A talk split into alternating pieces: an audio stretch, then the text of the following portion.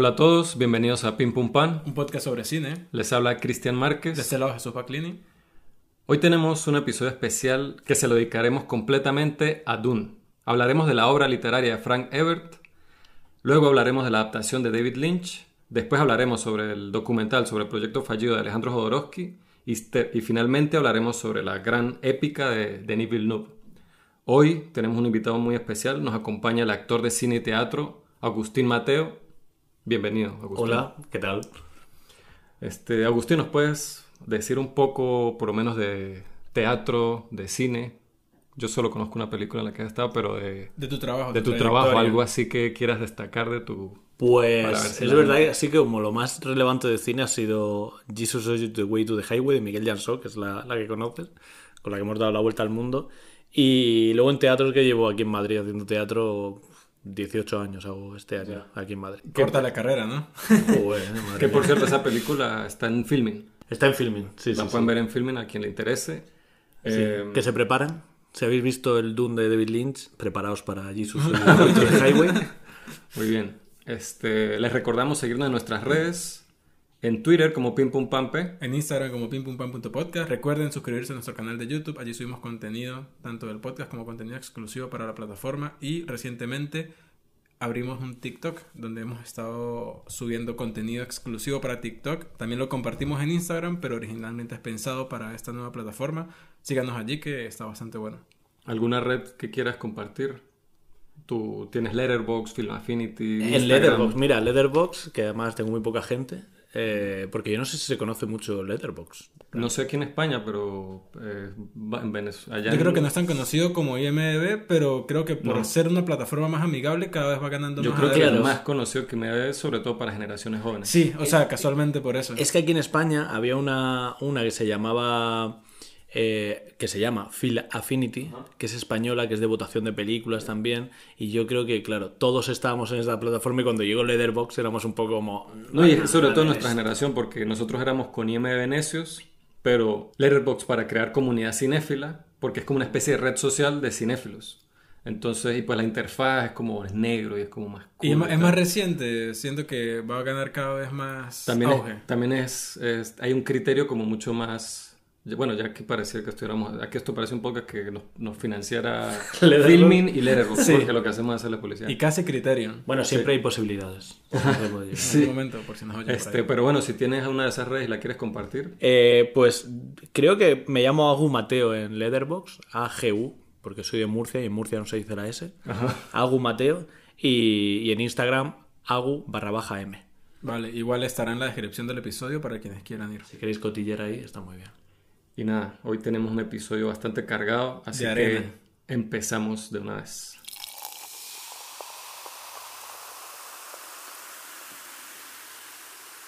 Primero, como dije, hablaremos de el libro que inspiró todo de lo que vamos a hablar hoy. El libro de Dune fue publicado en 1965, escrito por Frank Herbert. Leo la sinopsis. Ambientada en el planeta desértico Arrakis, Dune es la historia del niño Paul Atreides, heredero de una familia noble encargada de gobernar un mundo inhóspito donde la única cosa de valor es la mezcla de especias, una droga capaz de prolongar la vida y mejorar la conciencia. Codiciada en todo el universo conocido, la especia es un premio por el que vale la pena matar. La sinopsis tiene más que eso, pero el resto de la sinopsis es spoilers para la película que no ha salido. Vale destacar que Dune es la novela de ciencia ficción más vendida de todos los tiempos. Y Frank Herbert, aunque se hizo famoso por sus novelas, también escribió cuentos, trabajó como periodista, fue fotógrafo, crítico de libros, consultor ecológico y conferencista. Gran tipo, ¿no? Creo que Agus, y, igual que yo, leyó por primera vez la novela este verano. Yo la leí la primera hace años Ah, sí. y he vuelto a releerla ahora, o sea, la leí a lo mejor con 15 años o algo así, y volví a releerla ahora este verano. Se me cantó el morro mucho. Yo la, yo la leí por primera vez, de hecho la terminé hace poco. Yo la leí hace que unos cuatro años, más o menos. La verdad es que ahorita al punto no hay muchas cosas que se me fueron, pues. Este, bueno, primero es un libro largo, ¿no? O sea, más o menos largo, son, Son 800, 800 páginas, pero es un- son 800 páginas que para mí se, se consumen, es bastante digerible, porque, pues, a ver, está escrito de una manera bastante amena y está que es algo que creo que siempre ayuda, son capítulos bastante cortos. Siempre, por larga que sea una novela, si los, mientras los capítulos sean más cortos, más rápido la termino leyendo. Este, y pues nada, o sea, me parece que crea todo un mundo, una mitología, desde religión, economía, política, todo un mundo que siempre que leo cosas así, como cuando leímos Canción de Hielo y Fuego, es como que, o sea, ¿cómo, hace, cómo aproximan eso? ¿Cómo empiezan? ¿Cómo, ¿Cuál es la Biblia que hacen para aproximar todo eso? ¿no? Y además de cuánto se tardan, o sea, este, y pues nada, tiene personajes súper, súper entrañables, súper increíbles y momentos súper épicos. Y nada, a mí me gustó mucho. No es mi tipo de historia, generalmente yo no soy de, en literatura sobre todo de cosas así como tan épicas, pero a ver, es increíble. A mí me pareció como que me pregunté por qué yo nunca había leído esto. No sé si me lance a leer el resto de la saga, porque he escuchado que esta es por lejos la mejor y que las últimas dos las que escribió, ni siquiera las escribió Ebert, sino su hijo, algo así. Sí, ahora hay como, creo que él escribió seis libros y ahora creo que hay otros tres o cuatro que han escrito el hijo con otro señor. Ya. ¿Tú qué, qué tal la novela? Pues mira, yo me la, me la releí este verano, iba a ser mi libro de verano y al final me leí la primera y la segunda porque me la leí como en dos semanas. Ya está picado. Me, me, calentó muchísimo. me calentó muchísimo y me leí es verdad que la segunda es otra, otro tipo de narrativa diferente, es, pero a mí me parece súper interesante. Porque continúa la historia desde sin la épica de la primera, como de esta cosa. Pero yo que sé, a mí ya la leí de pequeño y tenía miedo leerla ahora otra vez y decir, uy, a ver si esto va a ser 800 páginas, una novela de los 60, a lo mejor la lectura. Y me sorprendió lo amena que era. lo fácil de leer y, y luego te das cuenta de toda la información que hay, lo fácil que va entrando. Yo diría que... ¿Tú crees que la segunda expande lo que presenta la primera? ¿O cómo, vería... Ah, ¿Cómo, ¿Cómo, se lleva el tema de spoilers aquí en el podcast? Este, no damos spoilers, sino... hacemos una advertencia por los spoilers, pero es preferible que no los hagamos. Vale, yo diría que el final de la primera novela, sin desvelarlo, hay un punto anticlimático, como que parece que falta algo, al, final de la primera, ¿te parece? De la primera novela me da que viene todo muy de golpe. Sí. De hecho, estaba. Claro, en mi cabeza había una novela y cuando leí otra vez la primera, llegaba al final y digo, si es que no me quedan páginas, que, ¿cómo va a pasar todo esto? A mí me pasó lo mismo, ciertamente. De las cosas que recuerdo fue esa sensación de vacío. Bueno, ah, yo creo que porque está la novela, la primera está dividida en tres capítulos, ¿no? Sí. Que se llama Dune, eh, Muad'Dib y El Profeta, si no me equivoco. Sí. El Profeta, a mí me parece que se mueve, está como mucho más apresurada que las otras dos partes. Mucho más apresurada. La segunda parte, piensa que es, es todo el camino por el desierto, que es larguísimo. Y de hecho, el, segundo libro se llama El, Profeta de, de Dune. Ah, ya. O sea, que viene a ser como una continuación, de la historia de Paul Atreides. Como el tercer capítulo expandido. Sí, sí, podría ser, podría ser. Sí, sí, sí, sí. Y yo quería saber, bueno, ¿usted qué, qué opinión tiene de la... De la novela. De la novela, o que recuerde cuando la leyó. Pues al final me acuerdo muy bien que es una historia que atrapa muy bien y lo que tú dices, Agus, eh, la forma en cómo presenta la información, porque es un mundo muy amplio, eh, se hace muy, Cristian también lo dijo, digerible, o sea, es un, el glosario que debe tener una obra como esta, debe ser extenso, que usted mencionó, eh, Canción de Hielo y Fuego, y claro, son hasta ahora seis o cinco, son los cinco. Y este es uno, pero el, nivel de complejidad del universo que presentan es el mismo. Prácticamente creo que este incluso más por el hecho de que está hablando de un espacio-tiempo mucho más amplio. Entonces las cosas, la cantidad de información que maneja es tan amplia que uno pensaría que es difícil de, manejar y decir que un libro de 800 páginas tiene un tercer, eh, una tercera parte apresurada deja mucho que pensar, ¿no? Pero a mí ciertamente me pareció lo mismo de las cosas que recuerdo cuando lo leí, pero es muy atrapante. O sea, la presentación del mundo, eh, cómo realmente eh, Herbert em, eh, pensó cada elemento como si realmente fueran personas que vivieran en este mundo, toda la importancia que le dan al agua, los rituales, o sea, realmente plasmó la esencia de cómo sería vivir en un mundo en el que el agua realmente es prácticamente el elemento más importante que hay, más allá de la especia, que es un país que que es un planeta que está cargado de ella y que es el, elemento más importante del universo entero, pero para ellos no lo es. Claro. Casualmente por lo mismo, o sea, ese discurso eh, a mí me parece muy bueno.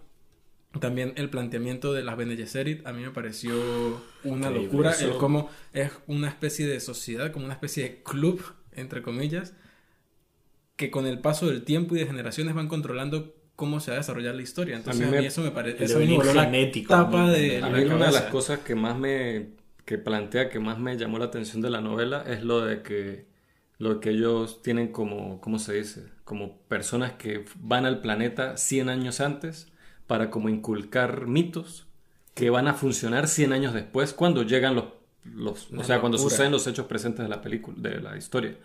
O sea, todo eso y cómo encajo, qué nivel de, o sea, muy loco. Lo que dije, cómo ellos, cómo se plantea una religión completa, toda una sociedad. Y a pesar de que al principio uno escucha a los Atreides, los Harkonnen, que Arrakis, que Dune, que Bene Gesserit, que los Fremen, que tal, al principio uno anda un poco perdido, pero en ese sentido de como, al menos a mí me pasó, como para entender dónde va cada cosa, quién es cada quien, y los nombres son un poco extraños.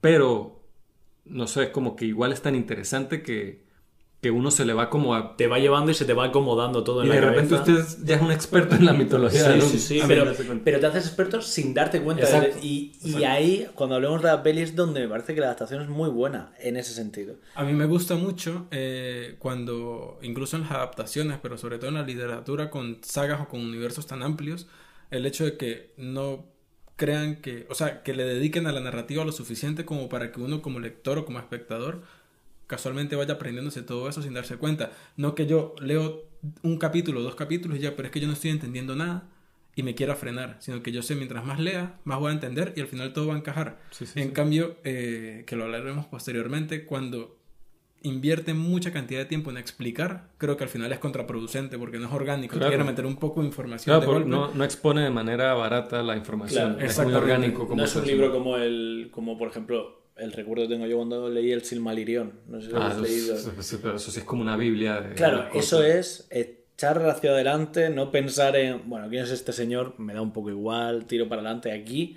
Como va- lo que tú dices, de repente dices, joder, soy experto en todo el, lore- el folclore de este mundo. sí, sí. Y al sin- final son de esas obras esfuerzo.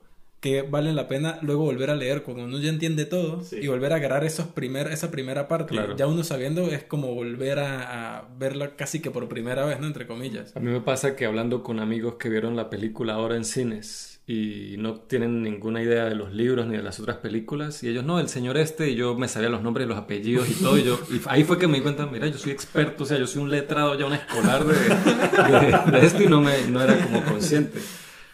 Pero sí, a mí me parece, a mí me, me gustó mucho, o sea, me parece es como esa épica espacial y lo que hablé de, a diferencia, yo había leído mucho a Asimov antes y a mí me gusta mucho Asimov, pero él, él es muy de, es muy conceptual, pero él no le da mucha importancia a los personajes, no sé si has leído Fundación o Sí. todo esto. Que por cierto, me enteré que ahorita va a salir una serie De Fundación. Fundación. Sí, y de- yo no, no tenía ni. Yo quiero ver cómo van a haciendo. hacer eso, porque tiene, seguramente la adaptación se va a alejar mucho del original, porque en Fundación le, o tiene que ser como muy antológico, porque en Fundación uno está con un personaje que está piloteando una nave y uno está como metido en su historia y de repente el siguiente capítulo, Cuatro mil años en el 10 mil años después en el futuro.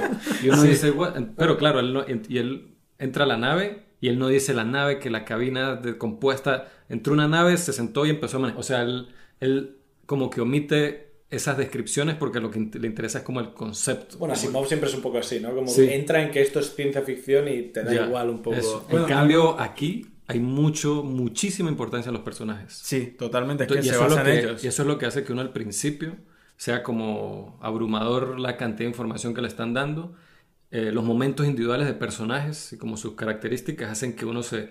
Yo desde el principio, el- mi personaje, mi primer personaje favorito es Lady Jessica. O sea, a mí Lady Jessica le- la leo y cada vez yo, yo hablaba con mi hermano, que mi hermano sí leyó el libro hace tiempo y cada vez como que yo le daba como reviews de los capítulos por notas de voz y él como que, eh, ya, ya, ya a ver lo que, como que, a ver lo que viene, o sea, tranquilo. Y yo, Lady Jessica, Lady Jessica, claro, eh, Duncan Idaho, Ha- Howard Gurney, bueno, eh, que me sepa esos nombres, o sea. Pero a mí eso me parece que, a diferencia de Asimov, que era como el otro, la otra referencia literaria que tenía de épicos así espaciales, esto es como esa riqueza de los personajes que me, me- me gustó muchísimo. Algo comparando un poco Dune con la obra de Asimov, por ejemplo, Fundación. es que cuando yo leí Fundación, a mí me parecía, porque Fundación se basa en el imperio, en la galaxia, ¿no? El imperio galáctico, no universal. O sea, no hablaba del universo, sino de la galaxia. Entonces yo pensaba, verga, pero un imperio que abarca tan poquito, ¿no? Yo en mi, en mi mente eh, que, no, que no entendía muy bien como estas dimensiones, ¿no? Del espacio y del universo. Entonces ahora, eh, luego leyendo Dune, me acuerdo un pensamiento que tuve fue, ahora es un imperio universal. Y ya yo, habiendo visto, eh, leído varias cosas de ciencia y tal, me di cuenta, abarca mucho. O sea, en Fundación pensaba que abarcaba poco y en Dune pensaba que abarcaba mucho, pero al final un imperio universal creo que es insostenible, pues. Claro. Al final, o sea, es imposible. Hay algo que me pasó a mí leyéndola ahora este verano que yo o no recordaba o no había sido consciente en su momento, que está hablando de año 10.000 no sé cuántos. No es Star Wars, que es una galaxia muy lejana, somos nosotros. O sea, quiero decir, eh, hay una previa de una guerra entre humanos y máquinas eh, en la que se vence a las máquinas y por eso existen los... ¿Cómo se llaman estos? Eh, como Peter y esta gente. los Mentat. Los Mentat, porque no se pueden crear máquinas con inteligencia artificial, no se puede crear máquina con ningún tipo de independencia. Entonces me gusta mucho ese concepto de, no, es que esto es hoy dentro de 8.000 mm, años, que no es una galaxia, no es un mundo imaginario, de hecho, claro. Muy graciosa referencia a los toros, a todo. De hecho, creo que en el primer libro en un momento se nombra Hitler.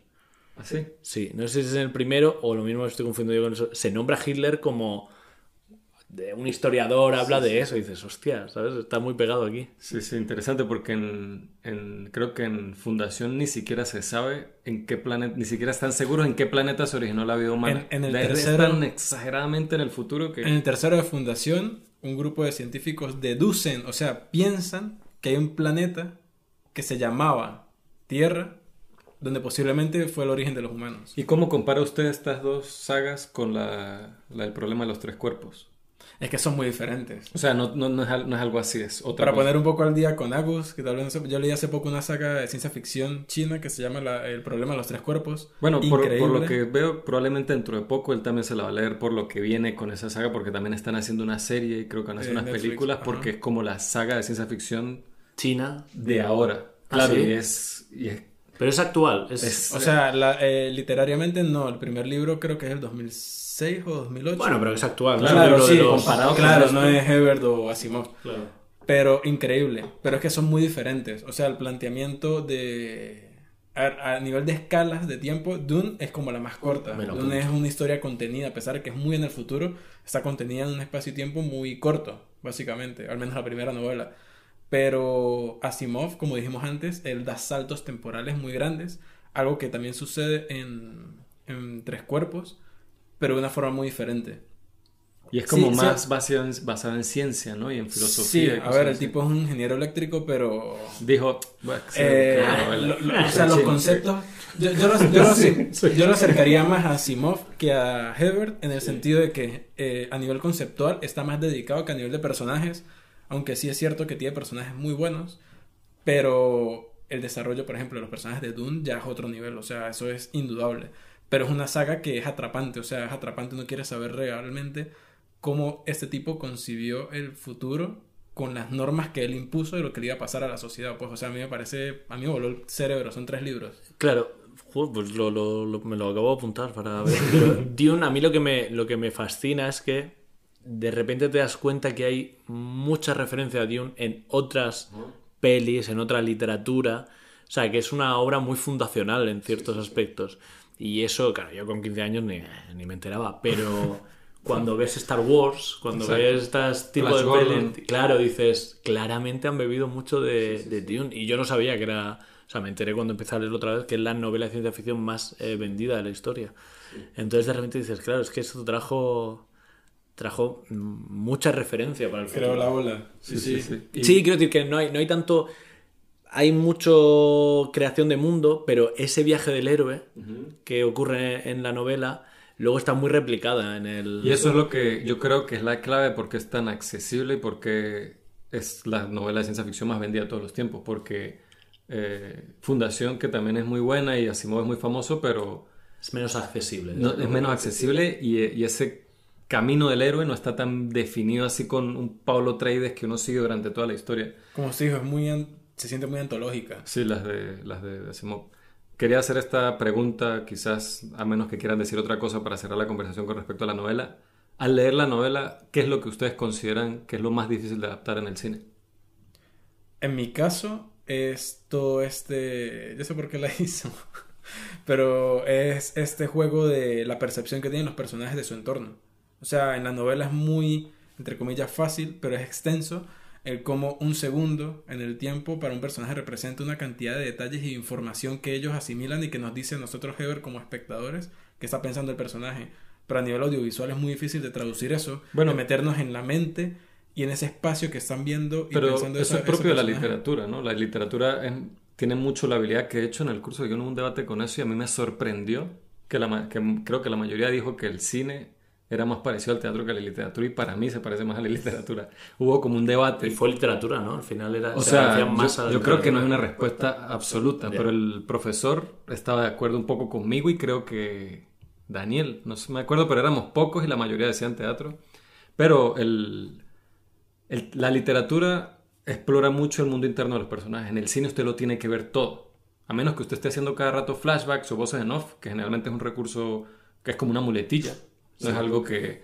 Entonces usted tiene que ser muy visual. Entonces eso es muy... O sea, ese tipo, a- al adaptar una, algo, una literatura al cine, siempre se va a sacrificar eso. Pero aquí yo creo que es particularmente notable por la naturaleza de los personajes, de los Bene Gesserit y eso, que Paul está peleando con alguien y se da cuenta que el, el tendón del brazo izquierdo se movió hacia no sé qué y él sabe que gira y después le mete un puntapié justo debajo del esternón y le da por debajo del corazón y le explota. Y uno, what? o sea, ¿cómo? yo pensé, ¿cómo van a traducir eso al... No, y que audiovisualmente así hagan la mejor coreografía del mundo, nunca se va a sentir esos detalles, así los hagan como se siente mientras uno lo está Claro, leyendo. no, bueno, pero tú, O sea- ¿tú, qué, tú pensaste en eso, que Yo lo que más miedo me daba al, al- O sea, lo que más pensaba cómo se adapta esto es, uno, hay tanto del pensamiento muy recurrente del pensamiento en mitad de un diálogo hablan, o sea, piensan y no hablan y lo escriben y dije, ¿cómo haces esto? Porque claro, o hay mucha responsabilidad en los actores de, bueno, muestra esto con una mirada o, o van a tirar mucho de cosa que ocurre en la versión de David Lynch y por ahí va fallando eh, en la voz como oigo una voz eh, y es, es no funciona. Y creo que lo, lo- la otra parte que pensé difícil de adaptar es que la primera novela viene a ser un como parte de algo ya comenzado hace años no es como o sea el, el- el- como el comienzo de la novela es los arcones se van a ir de Arrakis porque el emperador ha decidido que los Atreides tienen que o ser sea, los nosotros que- caemos en medio de un problema? Exacto, exacto. Entonces tienes mucho mundo atrás, mucho conflicto que en la novela se va desarrollando, se va desarrollando, pero eh, en una adaptación al guion es muy difícil. La de David Lynch usa un truquito muy feo, que es empezar con una señora que vas a ver dos minutos de la peli contándote toda la historia, que se ve ahí como el espacio y la cara de la señora. Pero claro, digo, va a ser muy complicado eh, entrar en ese mundo, crear todo el mundo en algo que ya están dando. ¿Sabes? Ya es una acción que está en movimiento y vas a tener que crear todo ese mundo en mitad de ese movimiento. Correcto. Es que yo creo que.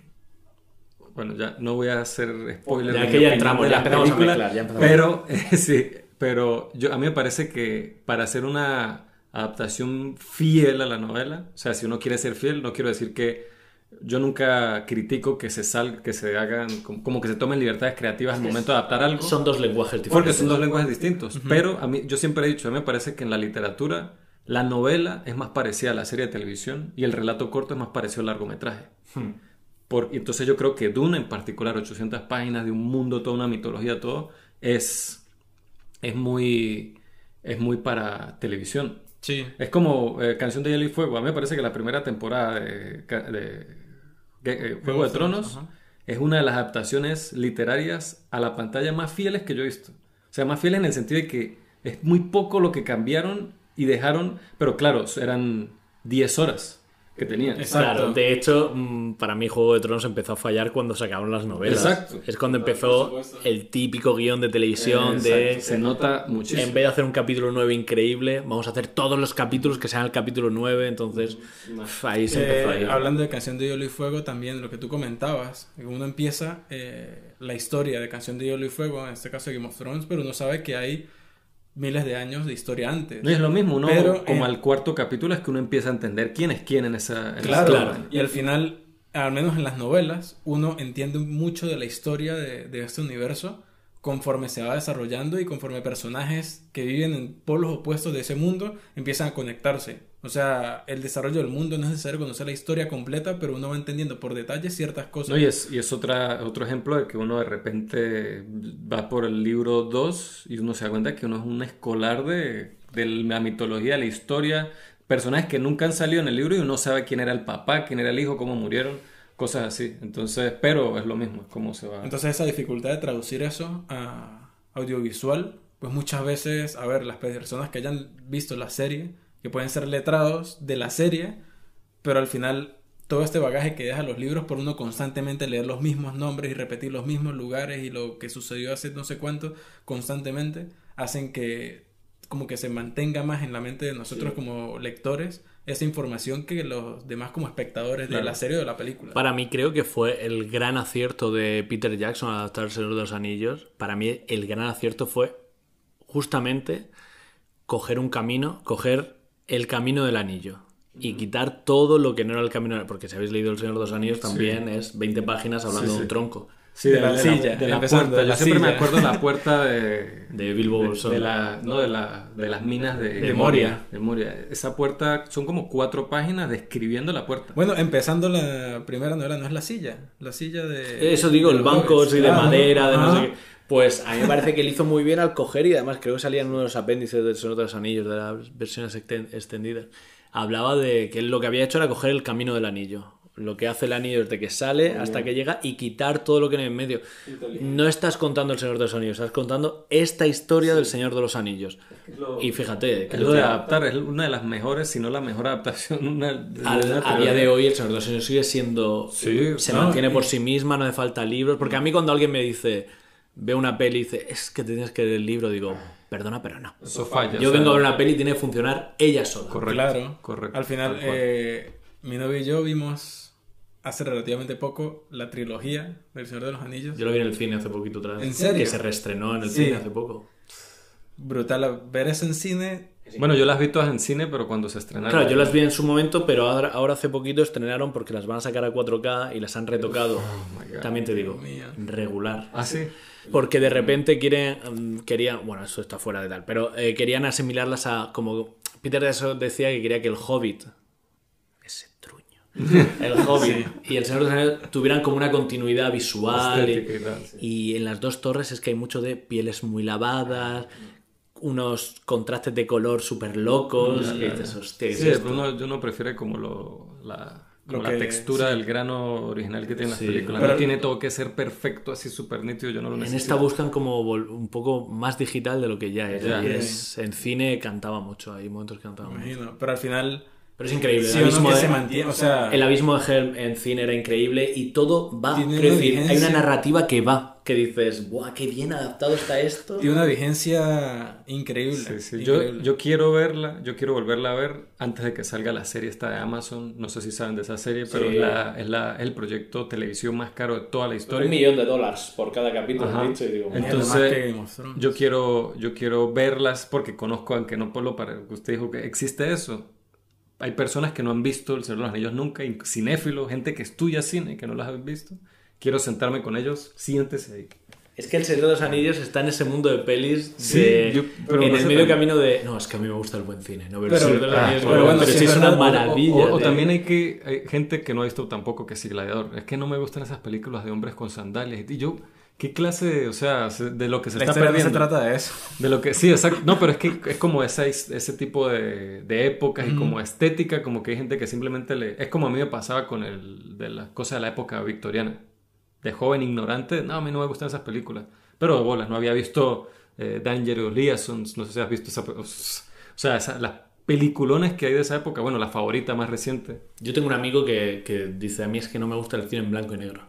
como, como género, el blanco y negro como género. Y dices, madre mía, es que no es lo mismo Baby Jane Exacto. que, o sea, Baby Jane me parece una lo- cosa loquísima para hacer hoy que The Artist. Es que Ajá. cine blanco y negro es un... Es porque no había medios de color, ¿sabes? Bueno, es Pero como cuando la gente mete la, La animación, animación. en un género. Género animación. Uf, no puedo con Y, eso. ah, Yo la amo, la- final. amo la animación. La animación es un recurso, y, pero no es un entonces la gente, no, animación es para niños. Sí, sí. limitando uno El día que yo fui al cine a ver La Princesa Mononoke, creo que mucha gente se dio cuenta que no era para niños. Exacto. Cuando sale el primer brazo cercenado por una flecha, un montón Sí, de sí. madres dijeron, venga, vamos. O hace poco yo vi fue La Casa Lobo, que es una película Mm. chilena en stop motion y me fundió el cerebro, me pareció increíble y yo, qué bien que salgan cosas así, que Ari Aster vio esa película, qué bien que alguien como él la vio y dijo, vénganse, ustedes nadie, yo sé que esa película la vio Christian y como tres personas más, pero vamos... Voy a hacer Midsommar, a ver qué que- pasa. Vamos que yo los ayudo y, y lo, y les está produciendo su próximo proyecto ¿Ah, Ari sí? Aster. Pero es que tienes que ver la Casa Lobo. Imaginar que Ari Aster va a tener las manos, o sea, los tipos que hicieron la Casa Lobo combinados con Ari Aster es la peor pesadilla animada que se puede imaginar a alguien jamás. O sea, no puedo esperar para ver eso. Llevábamos mucho a Ari Aster. ¿no? Sí, sí, no, yo también. Este, pero bueno, Dune. Dune eh, de Frank Ebert de 1965, la novela. Creo que podemos decir todos que nos gustó mucho, que nos encantó, que es muy influyente y que, bueno, todo fan de la ciencia ficción o de la literatura en general lo tiene que leer en algún momento de su vida. Sí. Ahora, vamos ya a la primera adaptación que se hizo. No, no la primera que se intentó, pero la primera adaptación cinematográfica que se hizo de esta novela. Dune, de 1984, escrita y dirigida por David Lynch. Leo la sinopsis. Me parece interesante leer la sinopsis que cada película tiene, porque Para luego ver lo que es. es realidad. distinto. No, y como son basados en lo mismo, Sí, saber cómo le hace cada uno. El hijo de un duque lidera a los guerreros del desierto contra el emperador galáctico y el malvado némesis de su padre para liberar su mundo desértico del dominio del emperador. O sea, la sinopsis empieza hora y media después de la ¿De dónde película. de dónde es esa sinopsis? Empieza cuando termina la nueva, básicamente. Opiniones. ¿Que ¿A quién le lanzo la papa caliente? ¿Quién? Mira, voy a empezar Lynch. yo. Porque yo, vaya por delante que... Tú eres el que tiene las notas. Que vaya por delante que David Lynch es de mis No. directores favoritos. Dios, es que yo te envidiaba cada vez que veía que estabas viendo, porque también proyectaron las películas de. Lynch en el cine. Pues yo las vi todas y Mulholland Drive tres veces. ¿Qué? Es de mis pelis favoritas y, y- y me di cuenta años después, digo, es que sigue siendo... Sigue, o sea, sigo leyendo cosas diferentes de la peli. ¿Qué, cu- qué edad tenías la primera vez que la viste? 16 años y puedo decir que me cambió la vida, Mulholland Sí. Drive. A nivel... Creo que hablamos de eso. ¿no? Lo- yo en un, en un post de Instagram, cuando se hizo este estreno de las pelis, lo dije a mí, me abrió el mundo a un cine que yo no conocía, que no... Y sobre todo un cine sensorial, algo que no tiene por qué tener una narrativa lógica, Exacto. pero te pone en un sitio. Porque luego hay otros que lo intentan y No. no, y no les sale. Exacto. Pero claramente David Lynch va como a un sitio. Por eso, yo cuando alguien dice a mí David Lynch, ¿sabes? Esta gente muy tal que dice. eh, si no te gusta David Lynch, es que no sabes de cine. Es como, no, mira, si no te gusta David Lynch, no te gusta, no pasa nada. ¿Te gusta Zack Snyder? Ok, muy bien. Eh, Básicamente hiciste lo mismo que... No, pero quiero decir que me parece que es un tío que va a un sitio muy concreto, va a una cosa sensorial, a, a sensaciones. sea una experiencia, ¿no? Y si no entras ahí, no entras y no pasa nada. Eres igual de. Pero es que también el- el- yo- a mí me frustra, hace poco lo estábamos discutiendo cuando vimos The Green Knight, que a las Uf, pers- no la vi a las- porque no se estrenó en cine, pero el Es que no se va a 28, estrenar. el 28 de octubre en Amazon. en- y creo que en Sitges va a cerrar Sitges, algo así. Ya, pero yo no me Sí. ir a ¿sabes? Pero está en video on demand. La cosa es que esa película frustró a muchas personas porque que no la entendieron. Y yo, pero, o sea, ese no es el punto. O sea, mire toda la experiencia, todo el mundo que crea toda la atmósfera de esa película, a mí me pareció... Bueno, es que si digo lo que iba a decir... Eh, no diga eso, te voy a decir, por Pero, favor. no, no, es- esa, para spoilear esa película está Complicado. complicado, pero... Como spoilear Mulholland Drive, ¿no? Exactamente. Entonces, nada, a mí, a mí no, a mí me gusta como ese enigma, ese rompecabezas y como solo el mood, como la atmósfera que crea, lo mismo con Mulholland Drive. Yo creo que te comenté cuando hiciste ese post, lo, comenta- lo hablamos una vez por redes, que yo la- el primer DVD que tuve en Mulholland Drive venía con una parte en el menú, sabía que, le, sabe que DVD venía con, Con las menú. pistas. Decía las pistas para descifrar Mulholland Drive. me encanta. Y, es- y fue peor. O sea, fue más confuso. Entonces, pero eh, entonces ni Lynch sabe la, o sea, ni Lynch sabe, o sea, él dice, no es que no sabe, sino que él dice que, que no, que, que me encanta que él sea así, que él dice, ¿para qué voy a explicar eso? O sea, no... Él Es tiene que un al libro. final es un tipo muy sincero. A mí me fastidia mucho cuando, que obviamente hay autores a los que se les nota eso, que ya hablaremos más adelante, de ser pretenciosos, ¿no? Hacer las Sí. cosas porque mantener esta forma para parecer algo. David Lynch es un Pero Lynch es, es muy auténtico, o sea, es un Sí, tipo sí, que sí. es muy sincero, es muy abierto, se nota que es transparente, no está intentando copiar o parecer o ser algo, sino que es él, y es que se nota, se siente, no, más que se note, es que se siente. Sí, o sea, las, Sí, las yo- pelis de David Lynch son 100% David Lynch. Eh, Exacto, yo este verano antes de Dune me leí Espacio para Soñar, que es una biografía que ha escrito con una periodista. El formato del libro es increíble porque claramente no puedes escribir una biografía. Exacto. No. Sí, ella se- él se juntó con una periodista, entonces la periodista habla con los amigos, familiares y demás, escribe un capítulo y luego David Lynch replica el capítulo.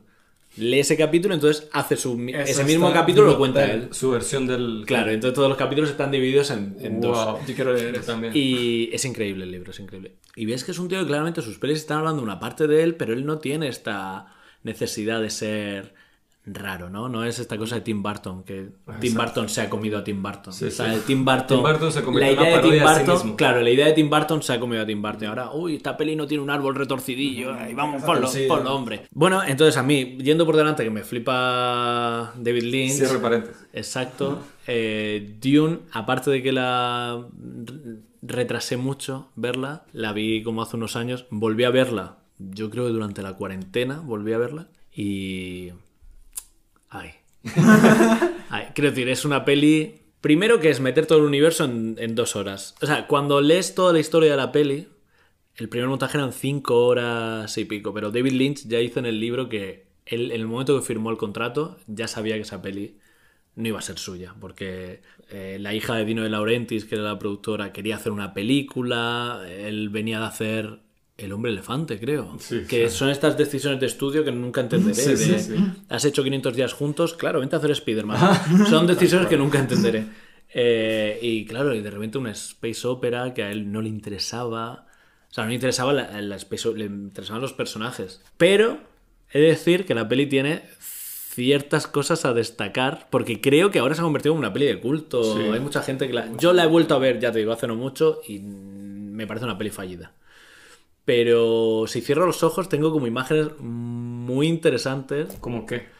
pues toda la habitación, por ejemplo, del varón Arcón al principio, todo ese momento de él que vuela como un globo, que parece humor amarillo, y esa- esas cosas como esos palacios gigantes. Por supuesto, tengo la imagen de Sting con un taparrabos. Sí. que eso... No, ya nunca se va a borrar de mi. Claro, pero creo que tiene decisiones artísticas que, que, de alguna manera, como el cine de Lynch, que puedes no entender en la peli, pero que se quedaban impregnadas porque además él es de los que se involucra de voy a, voy a tallar esta columna para que sea como yo quiero. Y tiene imágenes interesantes, lo que pasa es que es que, no se- es que va tan apresurada, van a... Va atropellada sobre Va muy atropella sobre sí atropellada, misma, claro, de Imágenes repente- interesantes como el varón Harkonnen viendo como seductoramente a, a Steven Taparrabo. Que- Que, esa imagen... Qué bueno, pero eso es algo que Está en el libro. a algo que está en el libro. Sí, Claro, pero... claro. A ver, yo vi la versión extendida. Valiente. Yo dije, yo dije, si la voy a ver una vez en la vida, tengo que verla... No, lo- lo que pasa en es que- YouTube la extendida y estuve como tirando así algún, algún clip. Y dije, no me Porque sí, bueno, vale mencionar eso. Hay tres versiones. La versión en cines, que de la que Lynch se desentendió completamente. Salió la versión extendida que salió para televisión. televisión que ahí aparece, es decir, uno de mis personajes favoritos de la historia del cine, que es Alan Smithy. ¿Conocéis a Alan Smithy? Y justo lo iba a mencionar. No. David Lynch, o sea, Alan Smithy es para mí de los mejores directores de la historia de Hollywood. Cuando alguien no está de acuerdo con el producto que ha hecho, el seudónimo que se usa en Hollywood es Alan Smithy. Y la versión de televisión de, de Dune está dirigida por Alan Smithy. La versión extendida también. David Lynch dijo, bueno, "Ah, esa la de cuando- es que televisión". yo, yo descubrí... es que yo creo que la extendida es la de Ah, televisión. entonces sí debe ser, porque yo descubrí a Alan Smithy viendo esta película. Porque ese, dirigido por Alan. Yo, What the fuck, ¿será que ser una versión Me de una encanta. película de Ah, Dune que yo oh, no ah, conocía? ya, están hablando de- del, del pana que agarró y como que él mismo hizo un montaje. No, no, no, no, no, no, no, es el Es un seudónimo seudónimo para cuando usted quiere Ya. renegar de esa obra. Es decir, Ah, es decir, Los pájaros 2 Está dirigida por Alan Ya, ya, Si tú ves unos créditos se ponen Alan Smithy, claramente esa persona no estaba contenta. con su Ya, ya, trabajo. ya, ya. Entonces me fascina que Dune, versión extendida, esté dirigida por Alan Smithy. Así mismo, yo descubrí ese dato cinéfilo viendo esta película. Por ahí, un check, algo positivo. Me dejó algo. Sí, que siempre te da. El David Claro. Lynch siempre te da. algo me dejó. Entonces me pareció muy curioso eso. Y ciertamente desde el minuto uno uno entiende que algo va mal. O sea, el guion, la forma en cómo está planteada la, la escena, sobre todo la primera, que, bueno, saltándonos toda esta introducción con estas pinturas y todo, cómo nos muestran cuál es la familia tal y van al mundo tal y cuál es el conflicto y el emperador. Cuando empieza la parte audiovisual como tal, la parte grabada, vamos a decirlo así, ya yo me di cuenta que la cosa iba como rara. Porque la peli empieza con la llegada de un navegante, ¿no? A eso, ese Ah, navegante ah, que- Eso es otra imagen que se queda muy grabada. El navegante, que es como una especie de monstruo en una jaula. Ajá. Eso es un navegante. Que en el libro son. O sea, son, Es- son humanos, son personas. O son sea, personas que están dentro de un líquido naranja, que de hecho en la peli de Villeneuve salen cuando llega el cortejo a. a, Ya. a- ¿Cómo se llama la- el planeta de Eh, Caladan. Raiders? no, A- los atrae, los Caladan, Claro, se ven. eh. Claro, que hay gente que de alguna, bueno, el, según la especie, tanto consumo de especia los ha transformado, pues, pero aquí fue a un nivel David Lynch. David Lynch, exactamente. Es un poco el bebé de cabeza borradora. Ajá. Eso fue lo Cuando se, se metió tres líneas de especia. Pero eh, ya, ya me di cuenta que el guion está muy mal por la forma en cómo nos empiezan a hablar, a exponer la información. Vemos al, al emperador hablando para sí mismo y me recordó a las telenovelas venezolanas. Claro, este rollo de. Él ahí hablando solo. solo en voz alta sus pensamientos, dije ya, o sea, ya por aquí la cosa no va bien. Y es por el esfuerzo de hacer lo que estamos diciendo que es difícil de adaptar, ¿no? El mundo interno de los personajes. Claro. que, que- que más adelante usan el recurso de la hoja en off para hablar de los, de los, eh, los pensamientos de, de los personajes, que al final, as- as- de cierto modo, o sea, es fastidioso, porque rompe mucho con lo que ya en sí está roto, que es la construcción de estas escenas, pero en parte, eh, al final, por cómo estaba funcionando la historia, sentí que era necesario para decir, bueno, al menos si va a ser una película fallida, que metan esto que está mal y se siente mal, pero que al menos no me dejen la información por, la- por la mitad, pues. Entonces, en ese aspecto, pues, es de esta clase de películas que el cast, que te lo comentaba cuando veníamos hacia acá, el cast siento que falla, o sea, a mí no me gustó para nada el cast, siento que en un principio lo único Pero usted dice que no le gustó para nada por la referencia que tiene la novela o en sí, si la ve solo como una película, ya no le gusta el cast. Puede haber una influencia por la novela, pero en sí siento que la única que medio funcionó y sobre todo al principio, ya luego sentí que hubo muchos fallos con ella, fue con Lady Jessica, la actriz que se llama Virginia Madsen. Ah, no. Esa es Princesa Irulan, aquí. Eh, que se llama Francesca Anis. Guau, es que es Virginia Madsen, Irulan, es verdad. Ajá. Muy joven, es verdad. Pero no sale exacto, sales como para hacer una exposición ahí al principio. Y dices, será Sí, importante. y luego sí. sale así de fondo como un extra. ¿eh? Y al final, eh, estos, yo no sabía que salían eh, Del Cooper. eh, Pat- Patrick Stewart Patrick y, Stewart. y Max von Sydow. O sea, sí, sí, sí. que yo dije, mierda, pero es que son personajes que pasan tan desapercibidos que es que uno se le olvida. Eh, Yo veía la película y al final cuando salen los créditos, ay, ¿verdad que aparecía Patrick Ay, ¿verdad que apareció Max? Yo Bueno, creo que hablaremos de la de Yo, Villeneuve. yo creo que hace mucho daño eh, si uno la compara con la novela, la película sobre todo. Claro. Y hablando de esos personajes, o sea, yo, yo voy a tratar de hablar de ella sin compararla con la novela al principio, pero como película yo no le salvo nada. Es que es- No, o sea, yo no le, yo para mí no, o sea, no es, no hay nada que esté hecho para mi persona, para mis gustos y para mis sensibilidades. Esta película me costó terminarla de ver, de La- pana. yo O sea, al final, la última media hora, me estaba quedando dormido y no porque tuviera sueño. A mí, yo no a- tenía a sueño. mí ni siquiera me dio sueño, a mí fue como que estaba como en, como, no sé, como, como mirando al vacío y estaba mirando la pantalla así como que... Hombre, pero hay un poco de humor en todo. A mí, a mí, A o ver, sea, los a mí- efectos especiales son increíbles. No, bueno, sí, a mí el esas armaduras. Son una locura. A ver, algo que me pareció muy loco eh, es que el planteamiento, por ejemplo, de los- del escenario, de la escenografía, se siente con una intención de, bueno, mostrar un mundo del Sí. año 10.000 y tantos. Sí. Pero el vestuario es como se vestían, no sé, los conquistadores en la época Bueno, colonial, pues, pues o sea, sí. un uniforme así militar, tal, es como... Que, a ver, que pero- cómico, algo, algo que me causó gracia que leí por ahí de Max von Sydow, dijo que el traje que él usó es el traje más incómodo que él usó en cualquier película en su des- vida, El destitraje. pero que le gustaba cómo se veía su cuerpo. Hombre, iba bien marcadillo, ¿eh?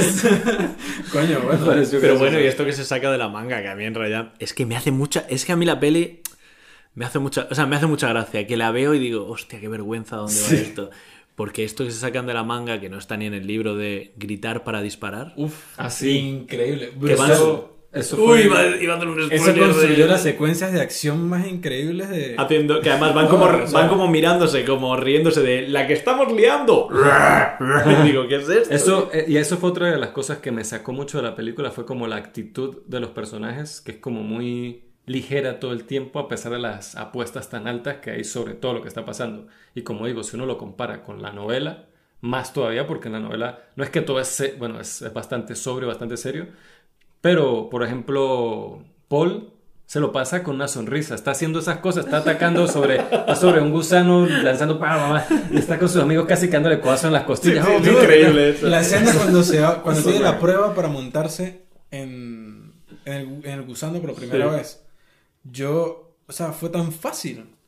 Fue como, ah, paso uno, paso dos, paso tres. O sea, al final fue como, ya va, pero Sí, ¿cuál es no, el y- y es riesgo aquí? cosa- ¿Cuál es la...? Y- o sea, eso debería ser una cosa de mucho... Y ¿cuál- yo- ¿cómo, es la mente de Paul en el libro? Que aquí quiero hacer la comparación porque sí. Cuando llega ese momento.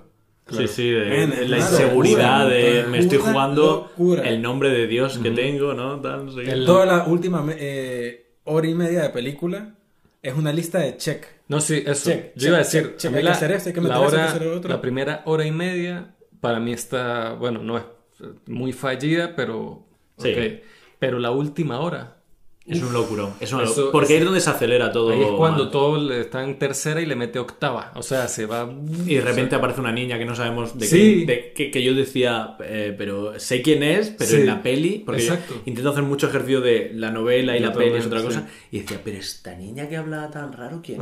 ¿Quién debería Bueno, saber yo como espectador En la, quién es? en la versión extendida eh, muestran toda esta escena del agua de la vida y cuando Lady Jessica la bebe y hay una escena Y con el feto y ya. tal. Eso, pero es yo- que todo es... Men, esa escena, aceleradísimo. esa, bueno, Yo esa no la recuerdo. Esa, Esa, pero no sé si recuerdan en la novela, que no, no voy a hacer spoilers de nada aquí, pero en la novela cuando Lady Jessica se toma Sí. esa agua y es un capítulo entero de, de Sí, sí, todo el sí. proceso interno que ya tiene. Es una locura. Entonces yo dije, bueno, si algo va a ser David Lynch, es aquí una secuencia surreal El, de puta madre. el capítulo 8 de la tercera temporada de Twin Peaks, ¿no? De repente. Eso. Ese locurón ahí. Eso, una cosa así como súper, no sé, Venter de Boy, no sé, una cosa y fue tan... des- Esa parte, porque yo dije, bueno, si ahí va a haber algo que... Yo dije, bueno, David Lynch, lo único con lo que relaciono con esta historia es por la, la naturaleza psicodélica de lo del Sí. Spice y las cosas que ellos tienen y que cuando Paul tiene contacto con el Spice es como cuando se activan sus poderes así como completamente. Pero esa parte, ese, a mí ese capítulo me encanta en la novela porque es muy interno y es todo como este viaje astral básicamente que ya tiene. Sí. Y aquí es como, al menos en la versión que yo vi, que fue la versión de cines, es algo que se toma eso, como que ella se marea, pega un grito, se cae y... Y le falta decir, uh, está fresquita. Ajá, le falta eso. o sí, sí. yo no, man, o sea, sí, sí, este... Al final yo no, yo no siento, y de principio a fin mientras veía esta película, nunca sentí a Lynch ahí en ningún O momento. sea, yo lo sentí en la, como en, en, las cier- en ciertas decisiones como estéticas, ¿no? Claro. La cosa se siente mucho... Que pero- para mí lo que se salva. Sí. lo a más nivel de Lynch es la estética. producción. Pero de resto, pues que por ningún lado, no sé si se puso en piloto automático. De hecho, me recordó si- también a Cronenberg, como la cosa del... del, del- El del- Cronenberg este desagradable. Claro, de esa- así de body final de horror los y eso. fin- principios de Con los el, 90. que- con finales el, varón y tal. El varón y, El varón sí, es y- muy y el- desagradable. y el es súper desagradable y la y el- esta estas cosas que entra, que sale y que, que habla, que es la que le queda como el presagio al principio, que tienes que matar a Paul Atreides y es esta cosa que recuerda Claro, el la- navegante, el navegante que luego van Eso, fregando sí, por sí. donde él pasa. Eso, o sea, eso, eso, eso, eso. esos Que, señores Bueno, con los Harkonnen yo quiero hacer una comparación más adelante con la versión de Villeneuve. Pero bueno, la dejaré para luego. Pero mira, pensad que gracias a Dune, esto está muy bien ver que, aunque la peli es fallida, trajo buenas consecuencias. Gracias a hacerla, pudo producir Terciopelo Azul.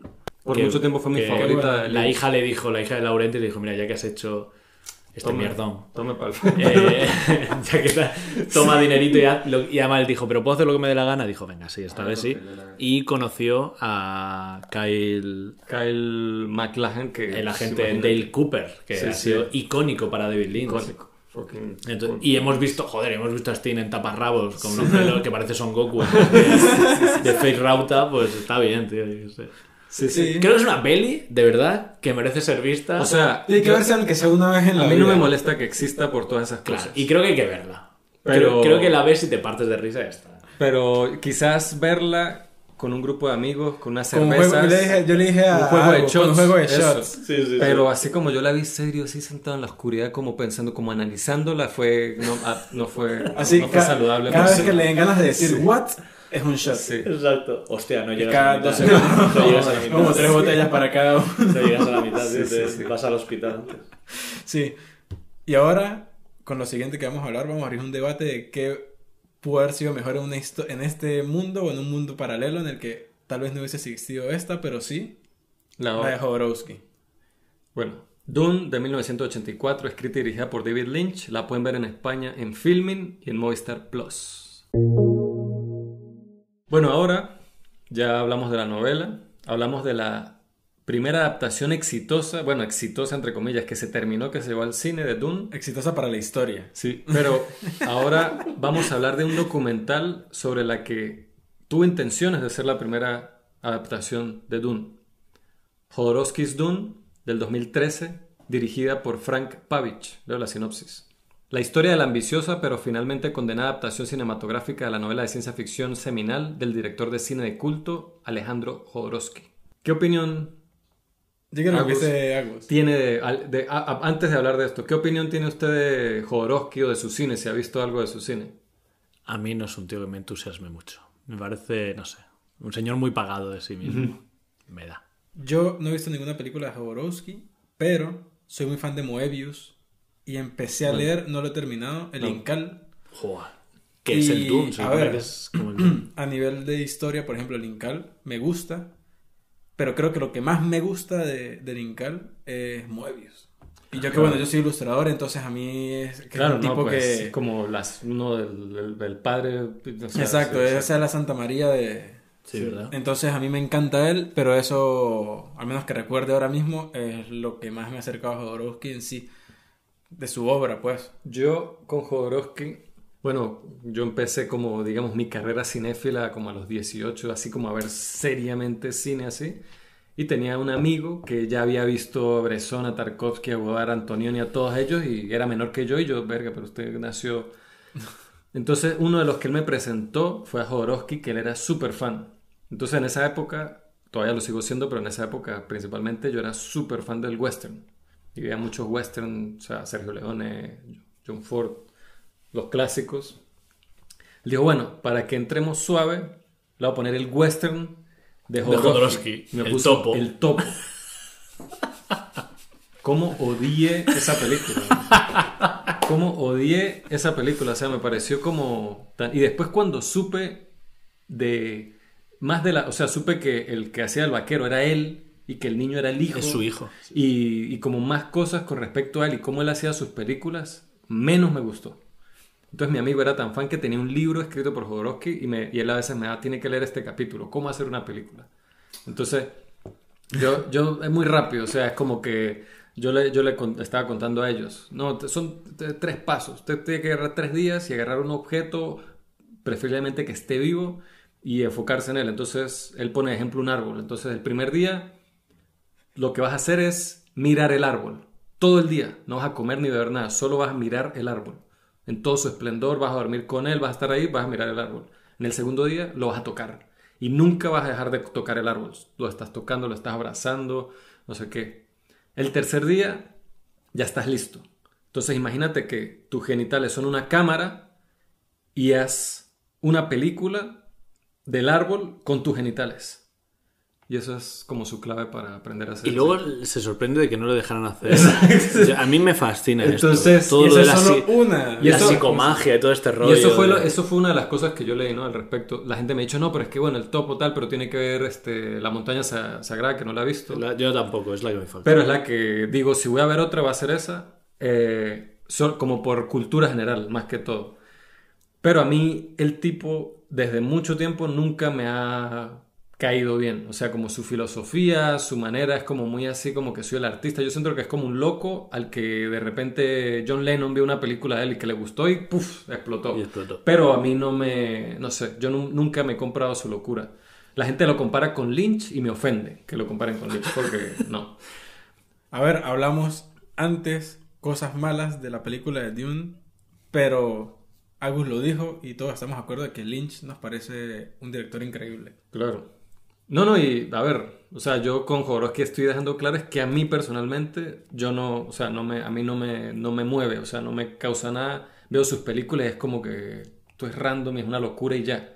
Cambio con Lynch, o sea, es diferente. O sea, entiendo por qué los comparan, pero no. A mí con este documental es como mi primer acercamiento a Jodorowsky como, como persona, Sí. de, de verlo, él hablando, él contándome cosas. Yo la primera vez que lo veo, Y- quiero decir, la había visto en alguna cosa de estas de psicomagia, o, o- pero es la primera vez que le veía hablar como desde, desde dentro a él. Y peor. Me cayó súper mal. Mira, me para- cayó muy pesado y o sea, a veces se botaba unos comentarios que yo decía, voy a destacar uno, no lo voy a decir completo, pero sobre la violación Yo en sabía. el documental. Yo vi ese, yo, yo- escuché eso y dije, Jesús va a hablar de esto cuando vemos la... Yo dije, ok, yo entiendo que es una persona ya entrada en sus años, vivió otra época, tal, una concepción de la sociedad diferente, pero, pero es que me pareció fuerte, pues, eh, lo que dice. Pero en sí, aparte de eso, o sea, quitando eso, igual me cayó pesado por cómo él intentaba pintarse a sí mismo.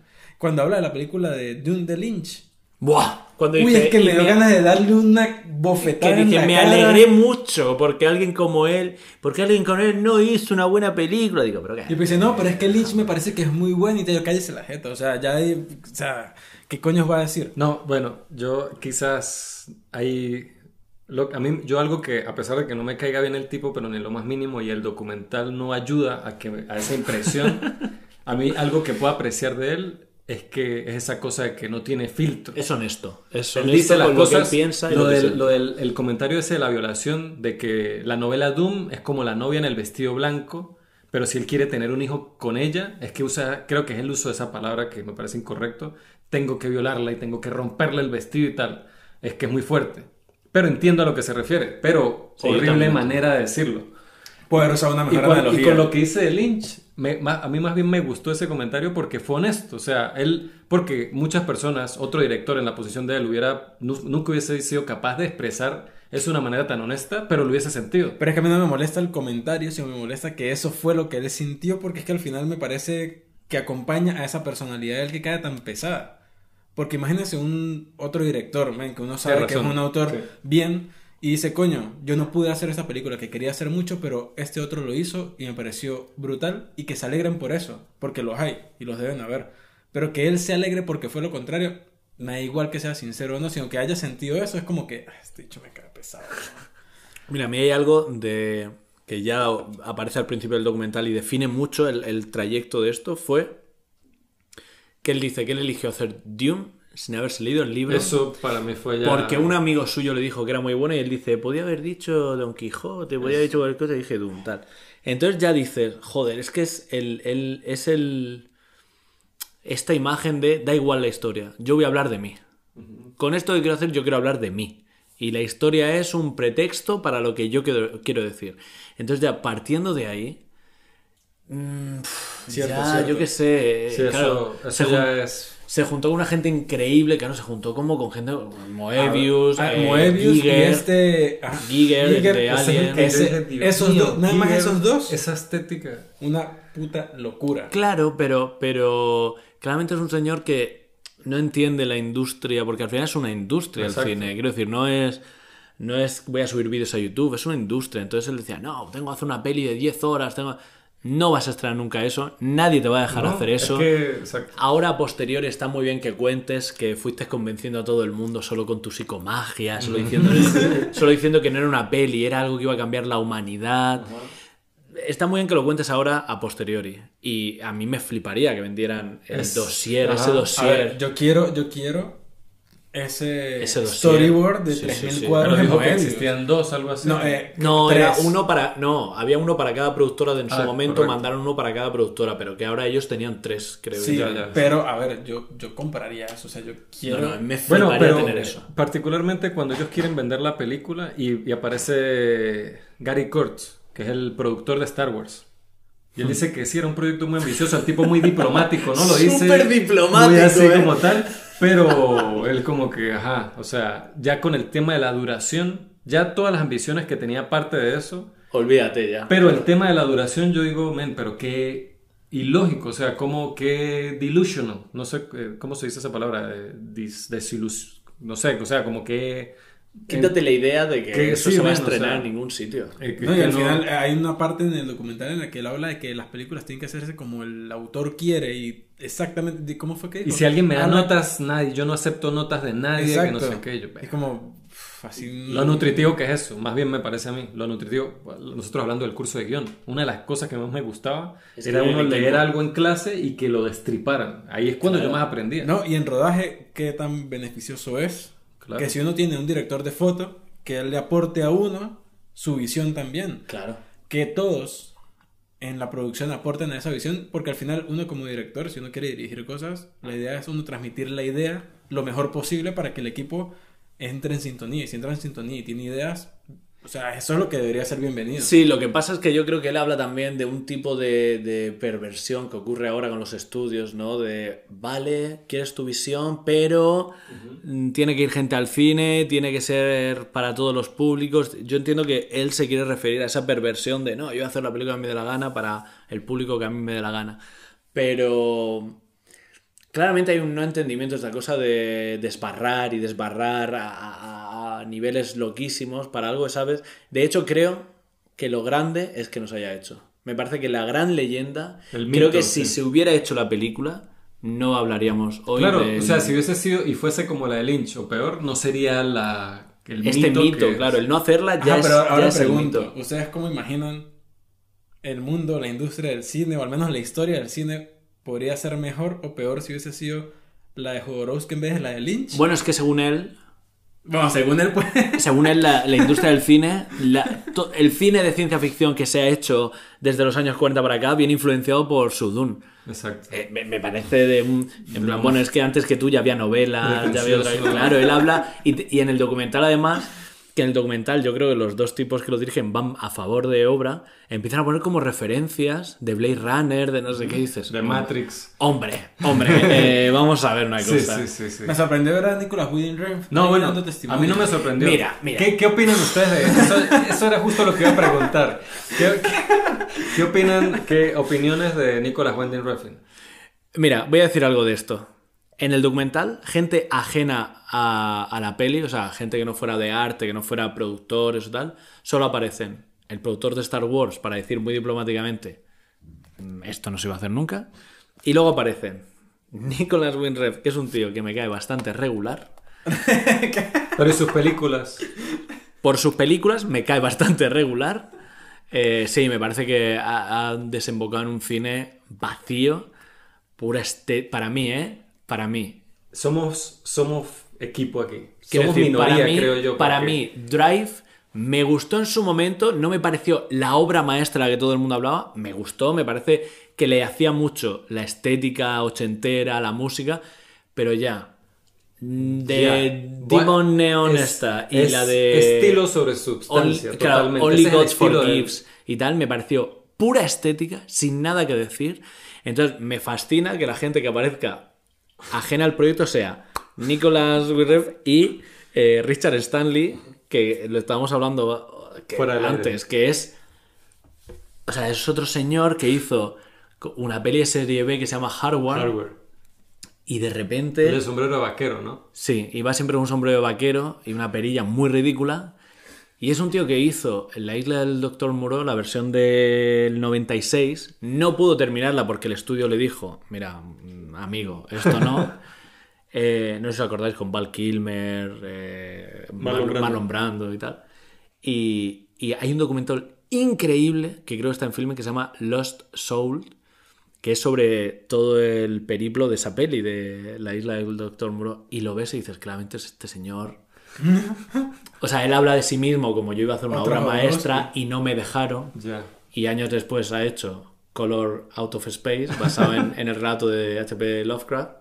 Y a mí lo siento, me parece una peli muy deficiente, muy deficiente. Entonces, claro, que estos dos sean los que aparecen ajenos a la peli hablando sobre Lo grande lo que iba a hacer, me dice mucho sobre ese mundo. O sea, es eh, sobre... Sí, y al final, si uno ve el documental, Sí. eso deja claramente de que si realmente eh, fuese así, ¿qué otras personas eh, importantes hubiesen aparecido en ese documental hablando de eso, no? Es que si esto fuera real, ¿qué hace- ¿por qué no aparece Spielberg?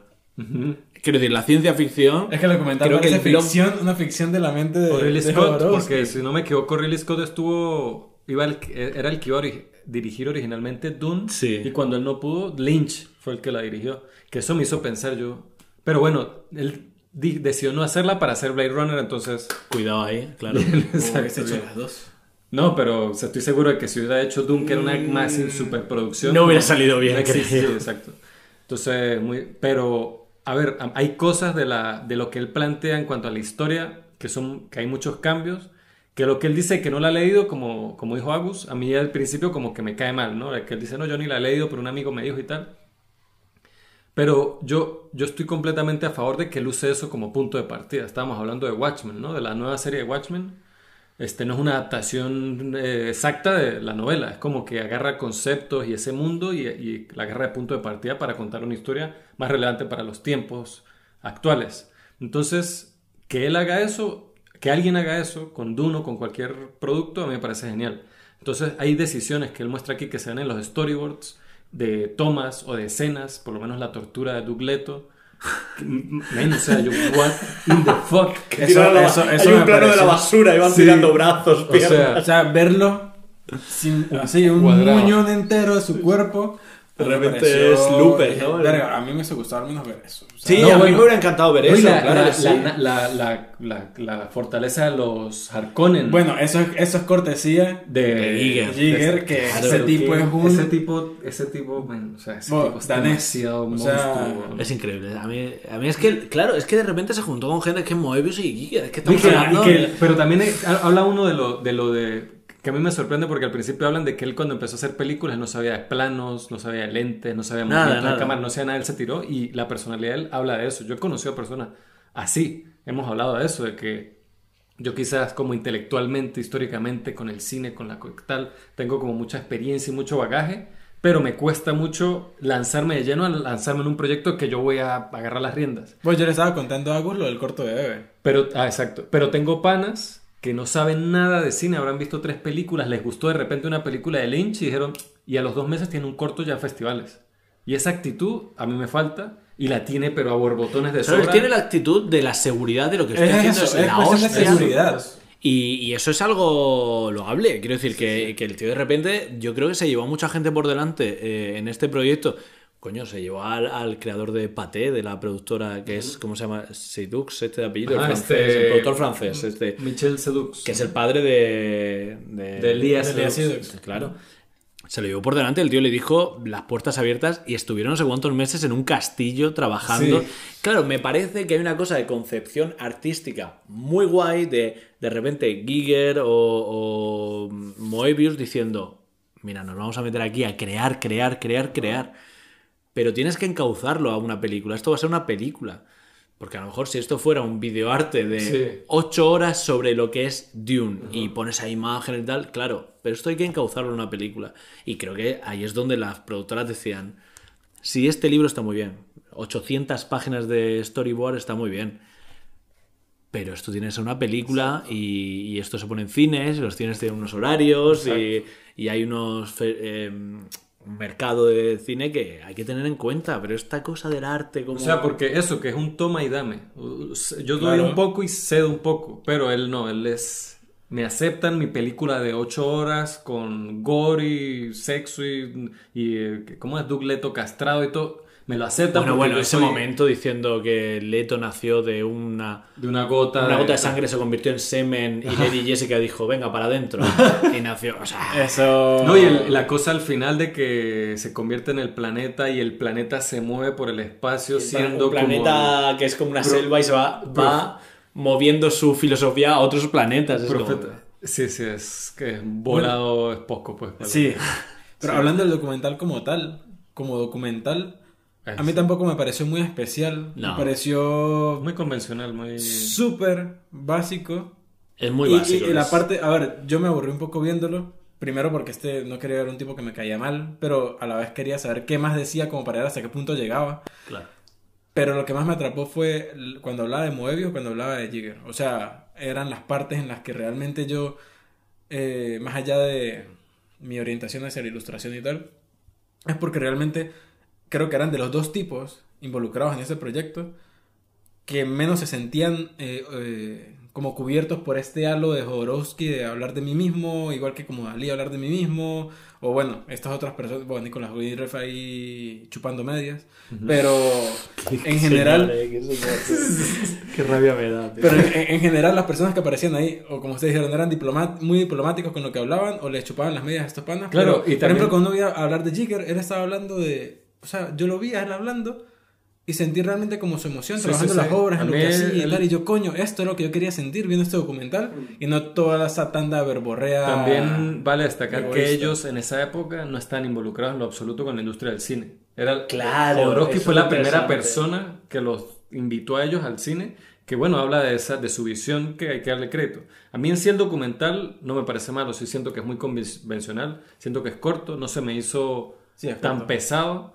Y la, a pesar de que la figura de Jodorowsky es un poco pesada, él, o sea, como personalidad, me pareció interesante como ver todo, como todo este rompecabezas, como si, a mí se me hizo fascinante, sinceramente, el documental, pero al estar involucrado Jodorowsky me esperaba algo más como creativo a nivel de realización del Y documental. no, es, es gente hablando. Es gente hablando, cámaras, muy sí. lineal, esto pasó, esto pasó, esto pasó, así termina, puf.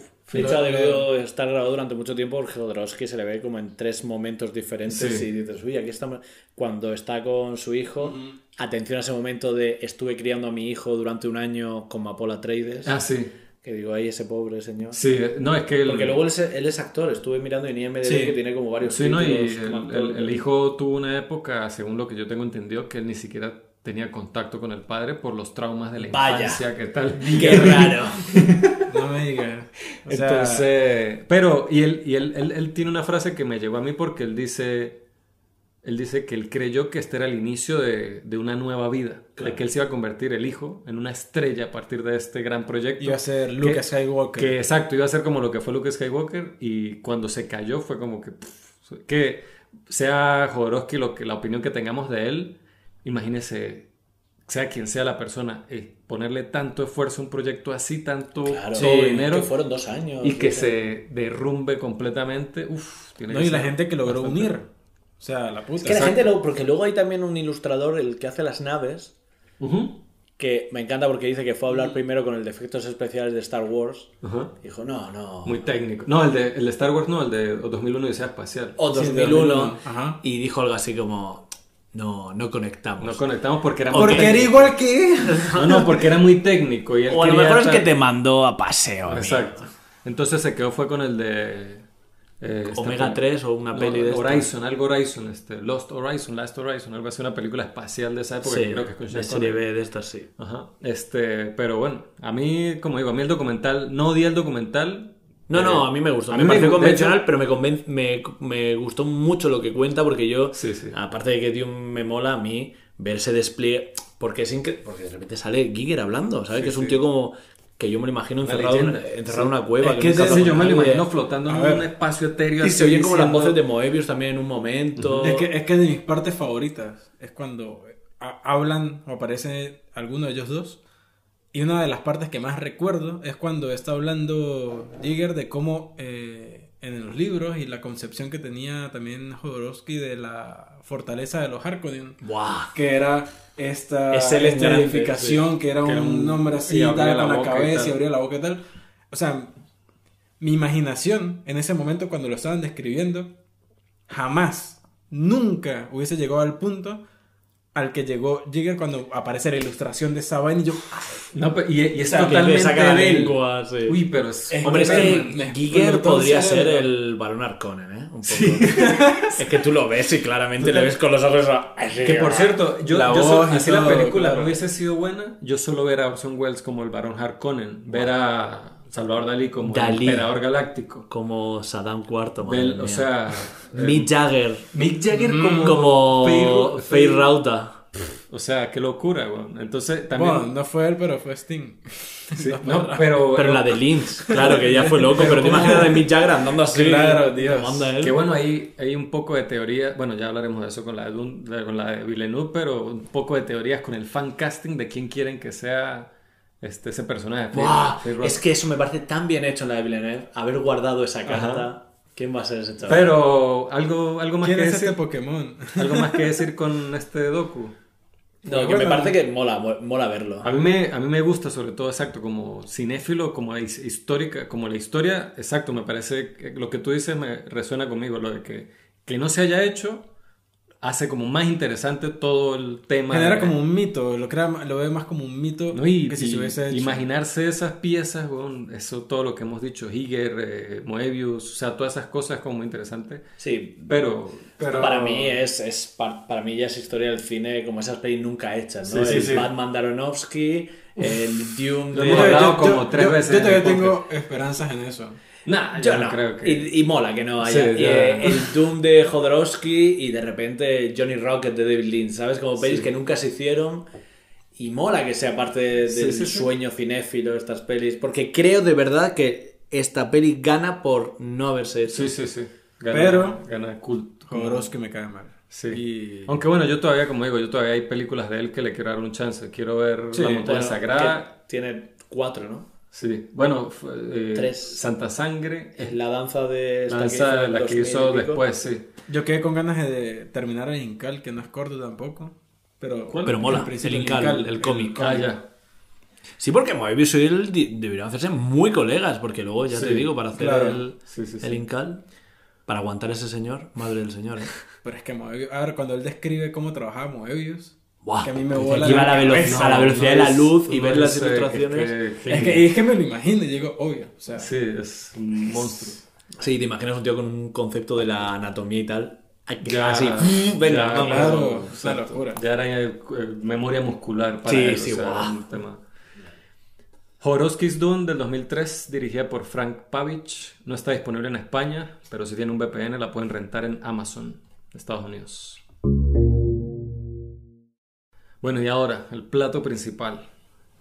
La película más anticipada de el podcast. Desde el podcast 1 hemos hablado de cuándo va a salir esta película. Es que puede ser que sea también de las pelis más retrasadas de la Sí, historia claro. del cine. Con Agus, en el curso de guion que hicimos en el 2019, hablamos de los... De los, de los Porque salió El póster. el, el póster eh, trae conceptual. Sí, sí. El póster ese fan... Bueno, me fan acuerdo, de- yo recién he llegado a Madrid, que estaba trabajando en un local, usted fue a sacar unas copias y tal, y me dijo, para me envié esto, y era un concept. Y fue porque la- me lo compartió Agu.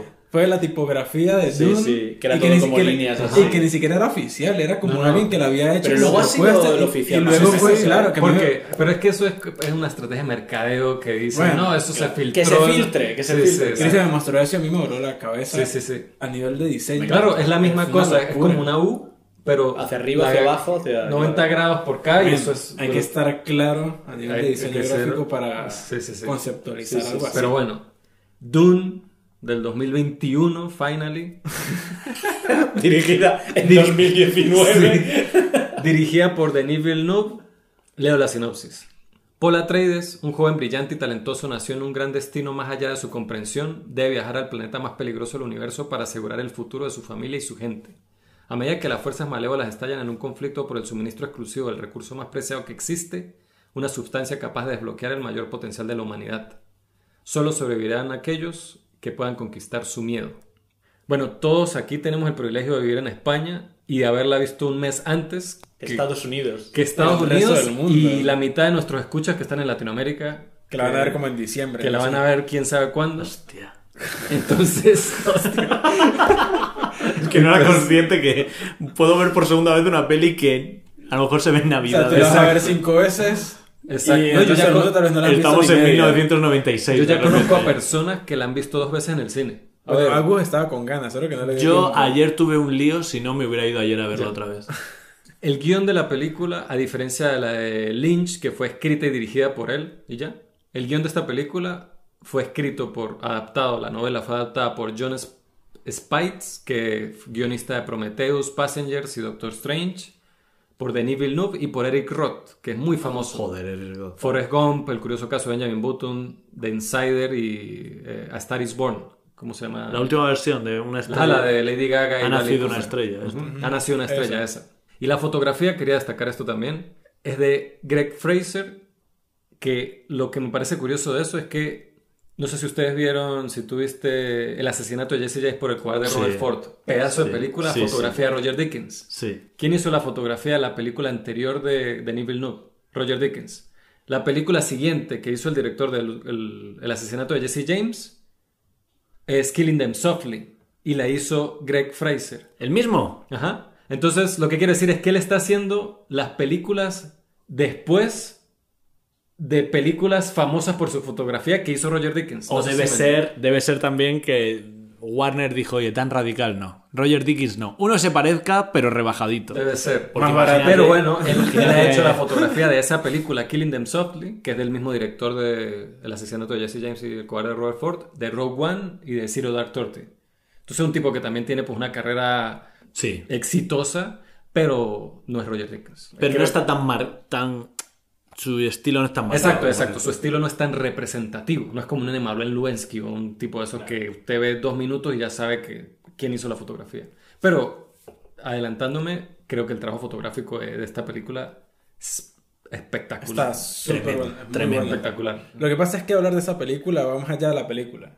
O sea, Bueno, pero mire, tenemos... vamos a empezar a hablar desde el princi- al principio de la película tratando de no decir pero en el libro. No, no. Claro. claro, Solo de la Los logros Claro, de la peli como tal. No, no, yo, yo me refería más a toda la experiencia de ir a verla. Claro. Porque nosotros tenemos años esperando esta adaptación. Todos sabemos que anuncian eh, película de Dune. Mierda, pero ya empezamos con los peros. Pero ¿cómo van a hacer esto? ¿Pero cómo van a hacer aquello? Es Villeneuve. Y nosotros casi que, como que, ah, nos sacudimos las manos como que, bueno. Ya. O sea, entonces Yo- doble no me- anticipación. ya no me preocupo tanto. Doble anticipación. Y más ¿Cuál- que O sea, nosotros sentimos que cuando dijeron Villeneuve la dirige, todos, todos respiramos Ajá, no, es como cuando fueron a sacar una secuela de Blade Runner. No, van a, de- van a manchar la reputación que Denis Villeneuve... Ah, ok. Ah, que, que haga, todo- que haga ocho. Sí, sí. Exactamente, y más que, bueno, ya tenía dos referentes antes de ciencia ficción, Arrival y 2049. Entonces, coño, ya uno dice, uno se relaja un poco más todavía. Pasan dos años y nuestra ida al cine pues fue bastante especial, ¿no? Porque nos reunimos con amigos, compramos las entradas, fuimos tal, fuimos a este cine aquí en Madrid, el Kinépolis. Ah, bueno, el mismo, la Ciudad de la Ciudad de la Imagen. Imagen, que es un cine Fue brutal. por recomendación de Jorge porque le íbamos a ver en el Yelmo ahí en Sol. Y él dijo, no, esta película vamos a verla en este Sí, cine. sí. Y os digo una cosa, yo la visteis en versión original. Sí, sí. que ya la pantalla es Si gigante. no, no le íbamos sí, a sí. ver. Pero si algún día podéis ir a la sala 25 de ese cine, que hasta hace unos años era la segunda pantalla de cine más grande de Europa, la sala 25 tiene, está al final, dos puertas, es, o sea, te pones en primera fila y es, mm, te da la arena en la cara. Sí, yo la vi también en versión original, pero igualmente creo que la diferencia son 3 metros de pantalla Ya. más o 3 metros menos.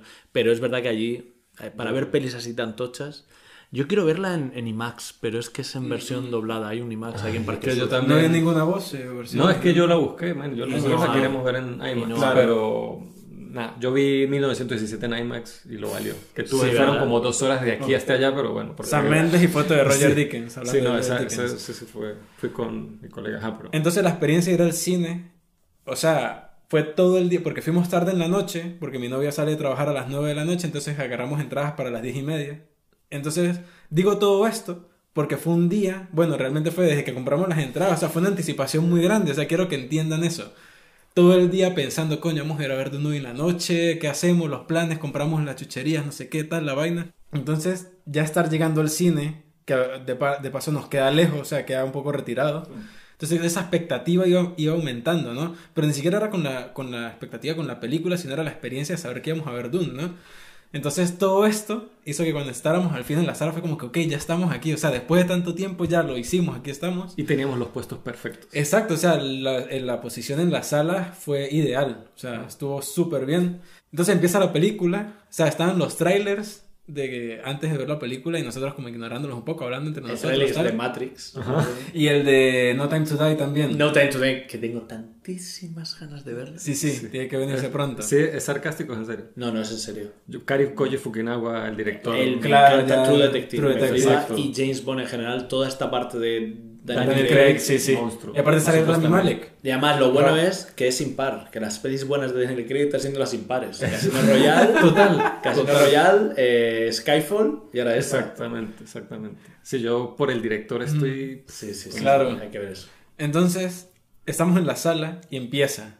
Sí, yo como que no lo puedo creer. Yo creí que era otro policía. Yo en serio está casi que Está empezando, exacto. O sea, es una experiencia. Esa, esa anticipación, como digo antes, no es como de qué va a ser la película, sino de sentarse a verla, al fin sentarse a verla, fue muy buena. Entonces quería hablar un poco de eso. Podemos hacer un- una pausa con esto porque es que, es que no puedo parar de reírte porque es que me parece que el cine, estas pelis consiguen eso. Y a mí es algo que me fastidia. O sea, el evento del cine. Y es algo que lo consigue este tipo de pelis. Esa cosa de, yo igual, yo me saqué la entrada una semana antes, iba con un colega, fuimos, yo fui a las siete y media, vosotros a las 10, ¿no? Algo así. Y esta sensación de entrar al cine a ver algo que es imposible no tener expectativas, porque siempre dicen, me voy a quitar expectativas, pero, No. pero por eso yo siempre digo yo, iré, sean mejores o peores, quitando la calidad de la peli, mejor, peor, a ver Star Wars, a ver, porque el evento cinematográfico, por eso cuando dicen el cine va a desaparecer, digo, no, No. va a desaparecer, por eso.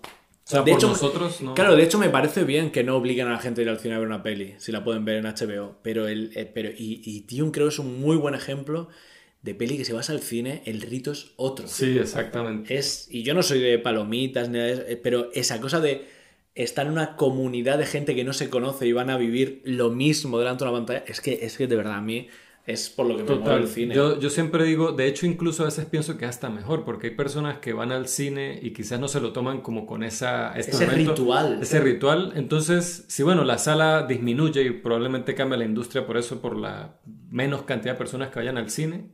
Y entonces se va a volver más algo como la ópera o como el teatro, pero por mí eso está bien. Pero que de que va a desaparecer, no, men, al menos no en los próximos 100 años. ¿No? Y aparte, eh, Dune, anticipando, tuvo muy buenos números en taquilla en su primer fin de semana. de Así estreno. que- Con lo cual, por favor, ya creo Sí, que ya- está asegurada la segunda parte. Sí, sí, exactamente. Entonces, coño, es Que ni como siquiera se estrenó en Estados Unidos y ya tuvo uno de los, el segundo estreno después de Rápido y Furioso más grande del año. o sea, un Sí. suspiro de tranquilidad bastante Sí, bueno. Sí, pero además es que a mí esa sensación de euforia de ya estoy aquí, voy a ver. O sea, yo recuerdo. Sí, uno siente que tiene 8 años. Yo- exacto, yo tengo dos imágenes. Yo tengo el día que fui a ver inteligencia artificial al cine, que arrastré un montón de colegas del instituto que les daba igual.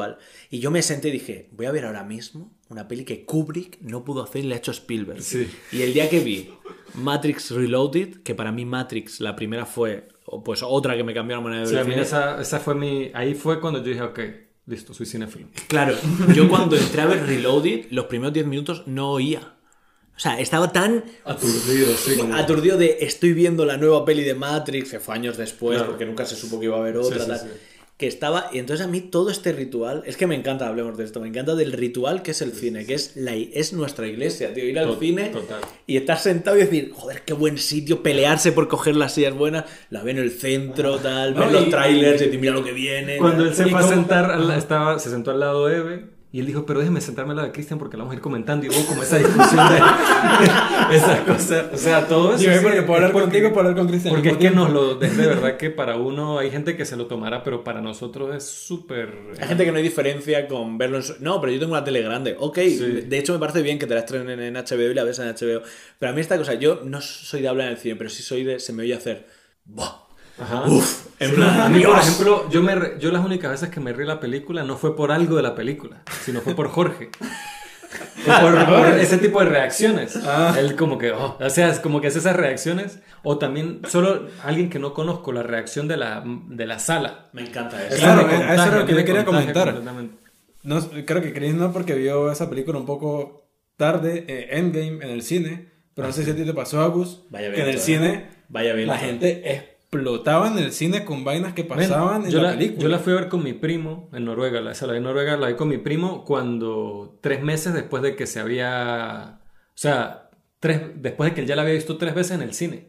Y él lloró al lado mío. Es que, mira que yo soy más fan, más fan de Infinity War que de Endgame. Yo igual. Pero ya en Endgame la gente aplaudía. Pero mira, yo uno de los momentos más bonitos fue en el episodio 7, cuando se estrenó el episodio 7, yo fui a un pase que hubo el jueves, o sea, el día antes del estreno a las 12 de la noche. El momento que Rey y, Ren. y Floyd, Floyd no, Flynn, Flynn, Ah, el- Flynn. el otro, van corriendo y dicen, cojamos esa nave. Dice, no, eso es una basura. Y el plano está frente a ellos. Explota la nave y dice, vale, vayamos a la basura. Se gira la cámara y ves el halcón milenario. Todo el cine aplaudiendo. Eso era como, mira, ya me da igual cómo sea la peli, tío. Ya eso estamos contagia. todos en la misma. Somos O sea, una mente colmena misma aquí sintonía. disfrutando sobre Eso todo. se contagia. Ver, en Endgame cuando... Cuando, Cuando dice, Capitán América el y martillo... dice, tal, Men, yo cuando fui aplaudieron Es- también. O sea, yo fui cuando esa película ni siquiera se sabía, yo ni siquiera sabía que todavía estaba en el cine. Yo creo que todos aplaudimos en Y- Avengers Assemble y todo el mundo, ¡vamos! Es una locura, man. O sea, es un espectáculo. ¿saben? Sí, es sí, un... sí, Es... Hay que vivir. Por eso, siendo mejores o peores, a mí el evento cinematográfico de pelis, yo siempre espero pelis tochas que se vayan a estrenar en plan, vamos, coño, ahí a, a- a lo que sea. Que luego sales y dices, esta es una mierda, da igual, no pasa nada. Pero es el, exacto, es esa, Esa experiencia. Es la misa, claro. pues, es la misa la que Sí, sí, total. Dune, continúo, gran paréntesis casi necesario. Lo siento. No, Fue parte de esa experiencia de que esta película yo no hubiese querido haberla visto de una forma diferente. O sea, tenía que haberla visto en cine. Muy buena sala recomendada por Jorge, o sea, muy buen cine. Y ver una película de Villeneuve tanto tiempo esperada en cine es que lo vale totalmente. A nivel de película, obviamente tiene un peso bastante grande encima Villeneuve al adaptar esta cinta, sobre todo por lo que hemos hablado antes, todo este sí, es como recorrido que por el al podcast. fin lograrán una adaptación exitosa de esta... Exactamente. Y claro, obviamente uno no puede esperar que todas las cosas de la lista se cumplan, ¿no? O sea, que todo sea venía con una mochila ya grande, creo. Claro, de- o sea, al final son un montón de responsabilidades muy grandes que uno puede decir, coño, algo por algún lado se le puede escapar y yo no se lo voy a reprochar. Y esta película tiene cosas que ciertamente pudieron haber sido más explotadas o pudieron haber llevado, se pudieron haber eh, reflejado de una forma tal vez mejor o tal vez para mis expectativas mejor, pero siento que es una muy buena adaptación de esta novela, pero es que condensa muy bien todo lo que transmite, la intención de la historia, la intención de los personajes, lo que buscan, lo que les pasa, cómo ellos reaccionan ante esto, cómo nos los transmiten a nosotros como espectadores. Y me parece una sabia decisión también que sea primero una película larga y segundo que no sea solo una película. Porque a pesar de que terminé viéndola con más ganas de, o sea, de continuar viendo qué más pasa, como que he picado con saber y continuar con durar tres horas más metido en la sala de cine, igual me pareció muy bien. Primero, donde termina y segundo, saber qué viene más. O sea, a mí me pareció que fue una experiencia cinematográfica, pero 101. O sea, muy buena experiencia en el cine. Me parece una película muy recomendada. Todavía la estoy digiriendo. La verdad es que me gustaría incluso volverla a ver. Porque es como esa cosa de... Tengo que volver a ver ciertos momentos para entender muy bien, ya sabiendo cómo es el plano completo, o sea, toda la historia completa que me mostraron en esta película. Y ahí sí entender muy bien el ritmo, porque hubo cosas... A ver, yo no sabía que iba a terminar donde terminó. Pero ya yo volviéndola a ver, entendiendo un poco el ritmo, saber dónde termina, eh, puedo tal vez eh, recibirla como mejor, ¿no? Y más sobre todo que cuando entramos a la sala de cine yo estaba como con el corazón así bombeado, estaba como tal, así acelerado. Y yo soy de los que están en la sala de cine y yo estoy recostado hasta el fondo y de repente me voy al borde y de repente me vuelvo a estar al fondo y otra vez al borde. Entonces, creo que quisiera volverla a ver para reafirmar como ciertas cosas, pero de entrada a mí me gustó bastante vivir toda esta O sea, experiencia. para usted llenó las expectativas después de la espera. Sí, sí, sí, o sea, yo siento que podría haber esperado ciertas cosas un poco más experimentales, pero creo que tal vez, y solo tal vez, no quiero dar declaraciones firmes ahorita, pero puede ser que haya jugado a favor el hecho de que ciertas cosas hubiesen sido de una forma más convencional que haberse puesto a experimentar más allá de lo que de repente pudo haber sido desentonante en la película, pues, pero en general a mí me parece que estuvo muy, muy, muy bien. Yo creo que dentro del camino que se había tomado para hacer esta película, yo salí, yo salí muy contento como siempre digo, haciendo un gran esfuerzo en separar que la novela es una cosa y la película es otra. Y me parece que el camino tomado sacrifica ciertas cosas porque toma un camino. Es una adaptación. Claro, y dentro de esa adaptación yo creo que a nivel incluso cinematográfico está sacrificando ciertas cosas que sabes que a nivel cinematográfico van a funcionar, las sacrifica por otras. Yo salí muy contento, también cuando la he reposado un tiempo, quiero volver a verla, pero yo estoy contento. No es, no es para nada una peli... O sea, es verdad que yo también iba con una cosa de ¡guau! Que esto me vuelva a la cabeza loca. No es una peli perfecta, pero me parece que, que es súper encomiable lo que se ha hecho.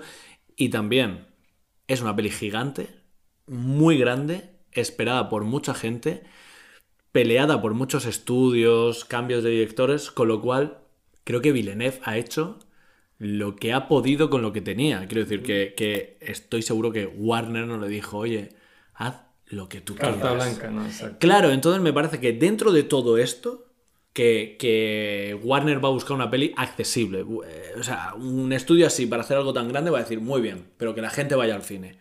Creo que en ese camino, para mí tiene un- como un gran pero, que está pero bueno, no hemos visto la segunda parte, pero tiene un gran pero, que creo es un sacrificio que hace por lo que crea, pero que no, no mancha, que para mí la experiencia fue súper guay. Fue con, fui con alguien que no conocía nada de Dune y salió igual que yo. Eso, eso es algo que yo quería comentar, porque nosotros tres hemos leído la novela, tenemos cierto bagaje de la historia, pero la experiencia de alguien que no sabía nada de nada también es muy importante, porque nosotros ya conocemos los Harkonnen, los Atreides, un poco el dilema, el conflicto que hay, el emperador y todo esto, el conflicto con la especia, pero alguien que no sepa nada, que solamente tenga la información que la película le está dando y ya, al final, ¿cómo la recibió, por ejemplo, la persona con la que tú fuiste? Mi, mi colega Pablo Iván, con el que fui, es cinéfilo, le encanta el cine, lo disfruta de una forma parecida a mí en cuanto a, a que de repente ves Persona de Berman y de repente ves Endgame y es cine igual.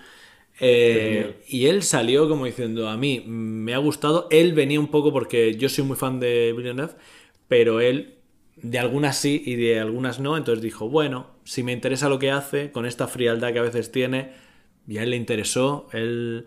Y yo le preguntaba todo el rato, sin contarle de la, novela, decía, pero ¿te has perdido? Te- Él dice, no, en realidad, cómo lo cuenta y cómo va dosificando lo que cuenta, a mí me ha servido. Yo creo que de lo básico que tengo que saber, me he enterado de todo. A mí me pasa, por ejemplo, con Eve, mi novia, que ella no sabía nada de la historia de Dune. Y la forma en que ella la percibió es muchas veces como yo percibo ciertas cosas, que yo veo algo y si no lo entiendo, yo digo, lo voy a entender más tarde. O sea, no tengo que... De hecho, yo creo que apenas salimos de la sala, todos salimos como un poco como procesando, pero ella fue la que salió de una como más, al menos así lo sentí yo, más como emocionada con lo que, como que más le gustó de, de ya, o sea, ya salí de la sala y ya... A ella le gustó. Sí, a ella le gustó. Con Y- lo cual hay algo, que, hay algo bien contado. Claro, y yo le pregunté, pero tú entendiste todo. Ella me dijo, al principio había nombres o cosas que se me escapaban, pero yo sabía que luego lo iba a entender. Y al final es así, como una narrativa está bien construida, uno sabe que los primeros nombres que uno entiende no se los tiene que aprender en el momento, constantemente lo van a repetir, lo van a... Claro. Es la forma inteligente de cómo das la información. Y siento que aquí hay un buen guion que aporta a eso, porque busca es meterlo a uno en este mundo, no explicárselo. Y es lo mismo que sucede con los Atreides. Los Atreides también están explorando este mundo. Claro, ellos estudian, están como aprendiendo cosas, pero hasta que no están ahí ellos no entienden verdaderamente qué es lo que está pasando en ese mundo Claro. ni lo que les rodea. Es que creo que la peli juega a entrar en la experiencia de ir descubriendo todo esto. A- a- creo que la peli juega a eso todo el rato. Juega a una experiencia inmersiva a este mundo. Y es verdad que una vez que entras es como ya me siento en casa. Es que este es el- eso es lo, lo que brilla en todas las películas de Villeneuve, al le gusten o no a las personas, pero él crea una atmósfera que usted puede cortar con un cuchillo, o sea, es súper inmersiva toda su película y él es capaz de crear todo como algo, yo no sé cómo describirlo, es una Muy atmósfera, es algo como muy tangible, el aire de sus películas. Hay algo que sabes que estás en la peli. Sabes que estás en otro mundo que no es tu mundo. Exacto. Y, y creo que era muy importante en esta peli crear todo ese universo y, sen- y no sentirte ajeno, sino decir, vale, estoy aquí dentro. A mí me pasó mucho eh, durante gran tramo de la película que todo era árido, todo era marrón, todo era muy monocromático. Y de repente aparece una planta. Verde. Y yo digo, o sea, Pum. para mí fue un Sí, golpe. sí, sí, yo dije, Uy, te- no había sido consciente de todo el rato que llevaba sin ver colores así. No, y muy bien también como presentan este Caladan, que está lloviendo, que las naves salen del agua, que todo es así como Para hay mucha agua todo el tiempo para tener este contraste con eso. A ver, a mí con la experiencia con la película, ¿no? Bueno, fui a verla con usted y esa misma experiencia, toda la anticipación de ir a verla tal. Y cuando estoy empezando, yo estoy es como, como con la misma cosa, yo no vi trailers, ni Tampoco. siquiera me sabía el casting, yo sabía solo que Lady Jessica, que Timothy Chalamet era Paul y que salía Zendaya. Sabía de algunos otros actores, pero no sabía qué, inter- qué personaje interpretaba cada uno. Entonces, para mí, el principio de la película, admito que no es que me mantuvo distraído, pero era como que yo estaba, era como que, ¿quién es Duncan Idaho? Cuando, Ah, sale, bueno, sí. cuando sale Jason Momoa, yo casi que me paro a aplaudir en medio de la sala. Yo, maldita sea, perfecto. ¿Quién es Doug Leto? Oscar, Isaac. Increíble O sea, y me parece de los mayores logros de la peli. ¿eh? Perfecto, o sea, el brutal. Cuando vi una de mis actrices favoritas de todos los tiempos, no sabía que salía en la película Charlotte Rampling. Es la que, bueno, sale con la cara tapada. La. Es la Bene Gesserit, que esa escena me pareció que la partieron On con esa point. escena. On point, la escena de la mano, del, del- De la prueba. cosa de la prueba con la mano. Y, y le agregaron cosas al personaje de Paul. Que claro, Paul en los libros es muchísimo más estoico. Aquí lo, lo hicieron un poquito más expresivo. Que por, para la película, como dijimos, ¿no? Es algo visual, necesitamos que sea. La estética, o sea, es que la- el diseño de producción y la fotografía es que no hay palabras para lo espectacular. Sí. La banda sonora de Hans Zimmer. La banda sonora de Hans Zimmer que, que yo con Hans Zimmer es como que mm, aquí Yo a veces sí, a veces no, ¿eh? Con Hans por- yo, Zimmer. yo igual, pero aquí me vendió. De hecho, cuando salió al final, hay Hans Zimmer. Ok, perfecto. Y a mí, o sea, eso, todo el mundo pensé lo mismo de que será que las personas que no están familiarizadas, Caladan, Harkonnen, que los Atreides, que, que Arrakis, que los Freemen, toda esa cosa. Otro que cuando vi que, que yo cuando... eh, la- eh, que la- eh, ¿Cómo es que se llama el...? Stilgar. Stilgar. Stilgar, Javier Bardem. uno de mis personajes favoritos en la novela también. Y cuando veo que sale en la silueta y va caminando y yo Javier Bardem y yo pff, brutal y, y el- lo poco que sale me encantó. Es que decir que sale minutos y ya te hablo a nivel actoral, lo que hace es muy increíble. No, es que lo hace no- muy bien, define el personaje, solo en la entrada Tal define cual, el cada personaje. paso, es cada, increíble. cada paso, yo, yo lo, lo estamos comentando con alguien en un debate que hubo ahí por el- la cuenta en Instagram, ¿no? Comanda cada paso que da ese hombre en pantalla. Lo que, pero, a ver, estoy de acuerdo con todo lo que ustedes hicieron, pero voy a hablar yo de cosas, que- críticas pequeñas que tuve, que por ejemplo, el énfasis que hubo desde el principio, porque por lo menos la de Lynch, lo primero que vemos a Irulian, ¿no? A la princesa Irulian. Aquí lo primero que vemos es a Chani. Y como un énfasis Sí. bastante fuerte en ella, en ese personaje, en Chani. Al principio, como ese flashback de ella ahí, eh, yo como que, ok. Pero cada vez que habían flashbacks, a mí como que no me, como flashback, que flashback no, sino... Como los- las las visiones que de de, de Paul, a, mí no me encantó, como a mí como que yo quería, porque siempre era en medio de una escena, por ejemplo, cuando están levantando el carrier, cuando lo van a levantar y no lo levantan y viene Sí. el gusano y lo van a llevar y él se arrodilla, a mí me cortaba un poco el momentum de la escena, esos, y me parecía como malintenso, como que no me, en ese- no me encantó. En ese fue uno de los pocos de estas visiones que me pareció muy cool, porque obviamente vemos toda esta visión de él en ese momento, pero luego... Es un momento crítico que no parte. tiene que tener una visión porque vas a morir, tío. Exacto. Claro. Eso, eso a nivel de tensión, que le agrega más esta cosa a uno como espectador de, de querer saber qué va a pasar porque es bastante intenso. Pero luego cuando vemos lo que él estaba viendo en ese momento, que es como ese otro lado, a mí me... O sea, ese, en- esa visión de él fue la que me terminó A mí lo- y también me gustó brutal. como él, como representaron lo de, que esto no es spoiler de la película, pero como él ve en esas visiones a Yamis, él constantemente lo ve, pero como eso se desenvuelve al final, Sí. es brutal. Eh, pero hay cosas que podemos quizás al final del podcast hablar un poco de spoilers de la película, pero a mí, o sea, a mí en general me gustó, pero a mí lo que me hizo falta, quizás como lo, con lo que yo quedé así como un poco como, fue que siento que toda la película es como un, como un épico y operático primer acto. O sea, yo no siento que se siente como una historia que obviamente es parte de dos películas, pero a mí así sea que lo que sea, yo sé como lo que estamos hablando, una adaptación de una novela, que tienes que leer el libro, que tienes que ver la secuela, la película por sí sola se tiene que sostener. Yo creo que es suficientemente buena para que se sostenga, pero yo sí sentí como eso, como de que era un build up, build up, build up, Fin. Es que al final lo es. Es que es lo que pasa. Mira, un- mi colega dijo que guay estos tres capítulos de la serie de Dune de HBO que hemos visto. Ah, eh, eso fue lo que dijo mi com- compañero cuando la fue a ver también. Él dijo que eran como el pi- un pilotazo de una serie. Claro, porque hay algo de que creo, este es el sacrificio del que hablaba antes, él hace un world building todo el rato de crear ese mundo, crear, crear, crear, crear, y está casi creando los antecedentes todo el tiempo de lo que va a ser. Entonces se pierde un poco el calor de los personajes, el calor de las relaciones entre personajes, que me es- parece que es lo que a mí me falta. Eso era lo otro lo que iba a decir. Claro, a mí lo que me, parece- fal- me parece que ahí está el sacrificio. Y me parece bien que sacrifiques. Quiero decir, ojalá no hubiera sido así, pero sacrificas eso, es que a lo mejor de la otra manera no habría salido tan bien. Claro.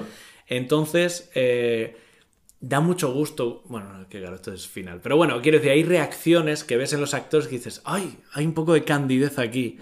Pero también le da esta cosa real, ¿no? De, real de la realeza, me refiero, de ser fríos. sí, Pero por ejemplo, Oscar Isaac lo que hace me parece increíble. Por lo menos la, la escena de la mano, en, en la película de Lynch, Lady Jessica, dicen todo lo que ella está pensando, que todo, todo un monólogo de ella preocupada por Sí. lo que le está pasando a Paul dentro.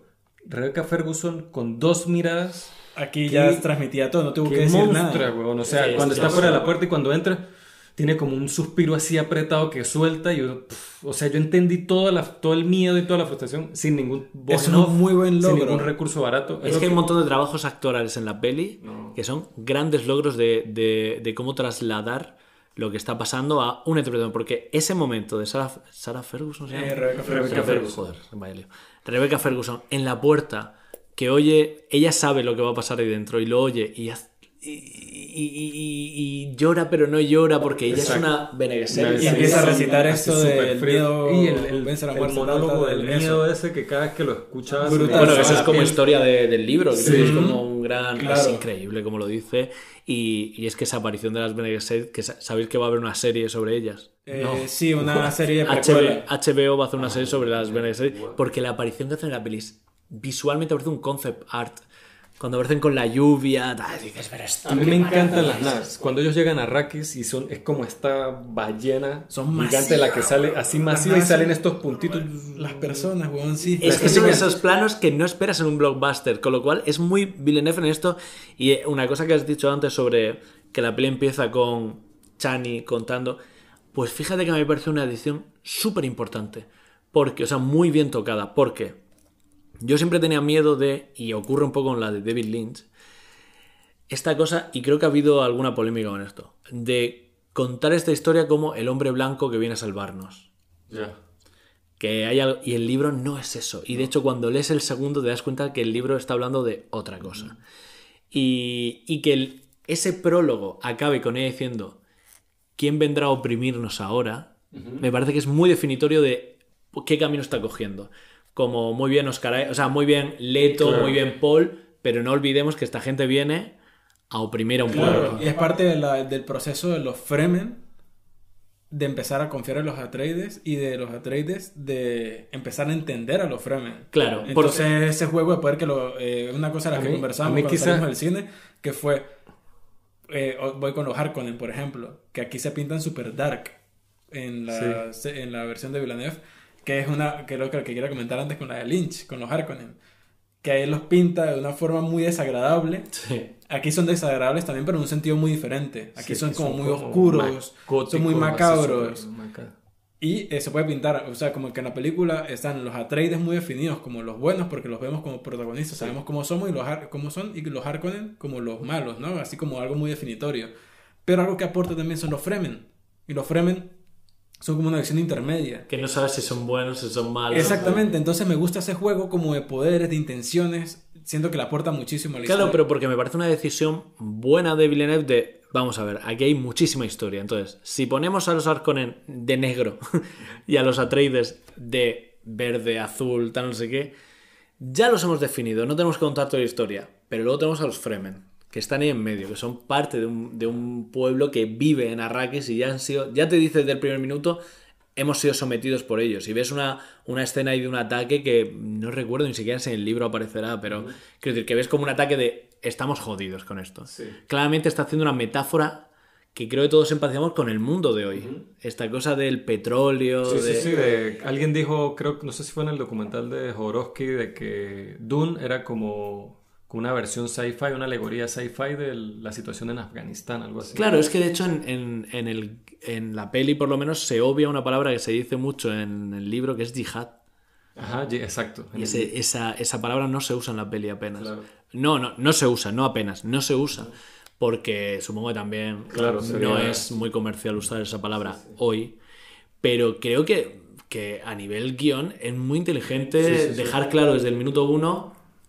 Todos los que vengan vienen a oprimir a este pueblo porque no vienen para hacer amigos, vienen para la especie. Exacto. Aunque luego eh, Oscar, o sea, eh, Leto Atreides habla de esto de que le den por culo a la especie, que suba la gente a la Y nave. Kynes, que ahí está Kynes, que es el que ve eso, que esa, esa dinámica me parece muy interesante desde el libro y aquí en la película. de- Claro, de ver cómo esta persona no viene también por la especia, porque todo el rato habla de mm, tenemos que la riqueza está ahí, pero de cómo busca otra cosa también.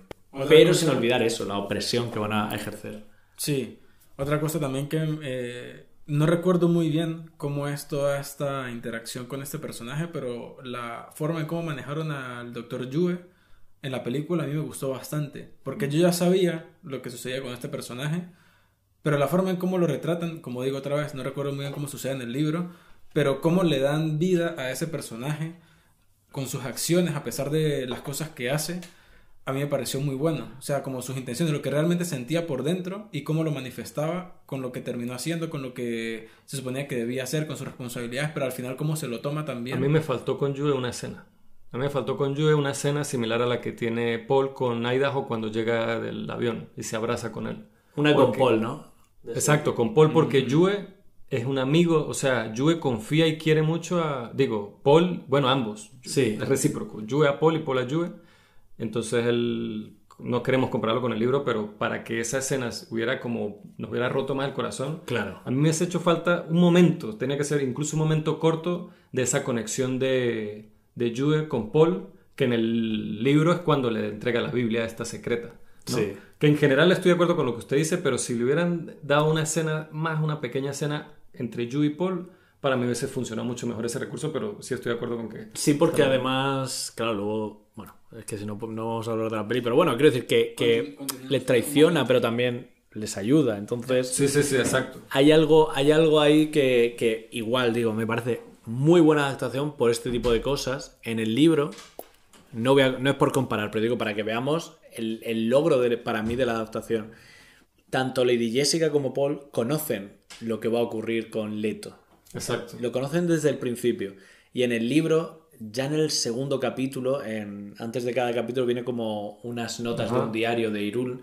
Ya habla de, de la traición. O sea, ya antes de que ocurra en el libro, ya sabemos Sí, todo sí, lo sí, que va a pasar. No, y, y- y- y escuchamos a Yue, como que escuchamos el monólogo interior de cada uno de los personajes. Nosotros, desde que nos lo presentan a él por primera vez, ya sabemos Lo que va a hacer. lo que él va a hacer. Claro, entonces me parece muy inteligente porque es muy cinematográfico Sí, que sí, sí. Paul no conozca lo que va a ocurrir con su padre, Yue, o sea, nadie de nosotros conozcamos, si no has leído el libro, lo que me parece que cinematográficamente dice, vale, esto va a ser muy contemplativo porque vamos a ir tirando cabos de, misterio, de tensión de lo que va a ocurrir. Porque, de hecho, cuando leí el libro ahora la última vez pensé, qué guay que Villeneuve haya cogido este libro, porque hay algo del tiempo en Villeneuve que, que siempre en Arrival me parece un logro increíble toda esta cosa de, de voy a conocer mi futuro, mi pasado, pero no voy a tocarlo porque es lo que debe ser. Y Doom tiene algo de eso también. Tiene algo de conozco lo de adelante, lo de atrás, pero no lo tengo que tocar para que siga pasando todo. Es completamente cierto. Ahora que lo dices, el personaje de Paul, la naturaleza de como sus habilidades, tienen mucho que ver con la con el final de Con Arrival. Yo lo veía y digo, Sí. claramente ha elegido esto porque él tiene una relación con el tiempo muy guay. Qué loco, sí.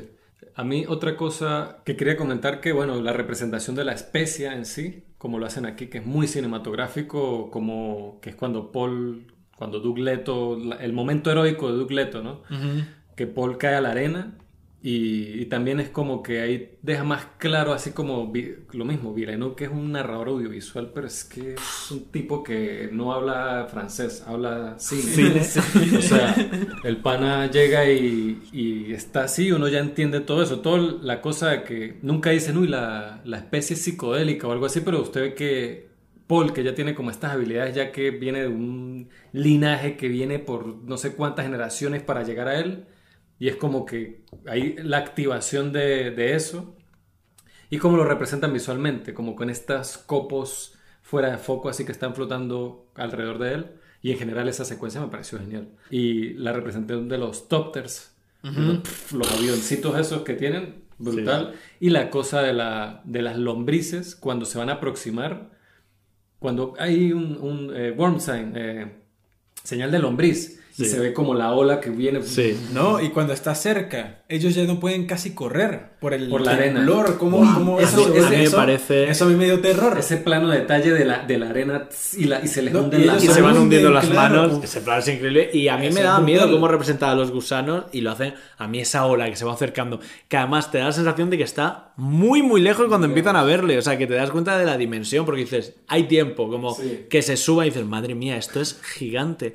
Pero es verdad que a mí me fascinó cómo explica con muy poquito qué hace la especie. Exacto. En cuatro planos entiendes que él ya viene teniendo sueños y tal, y cómo eso expande todo eso que él tiene. Entre eso y el momento de la en la tienda de campaña que también huele la especie y tal, dices, vale, entiendo perfectamente lo que hace esto, y entonces entiendes por qué habla de como el que es la sustancia más importante del universo, porque es la que hace que se pueda viajar entre estrellas, porque al no poder crear ordenadores eh, con inteligencia artificial que tracen tal, necesitan navegantes empapados de Sí. especia para poder viajar a través de las estrellas.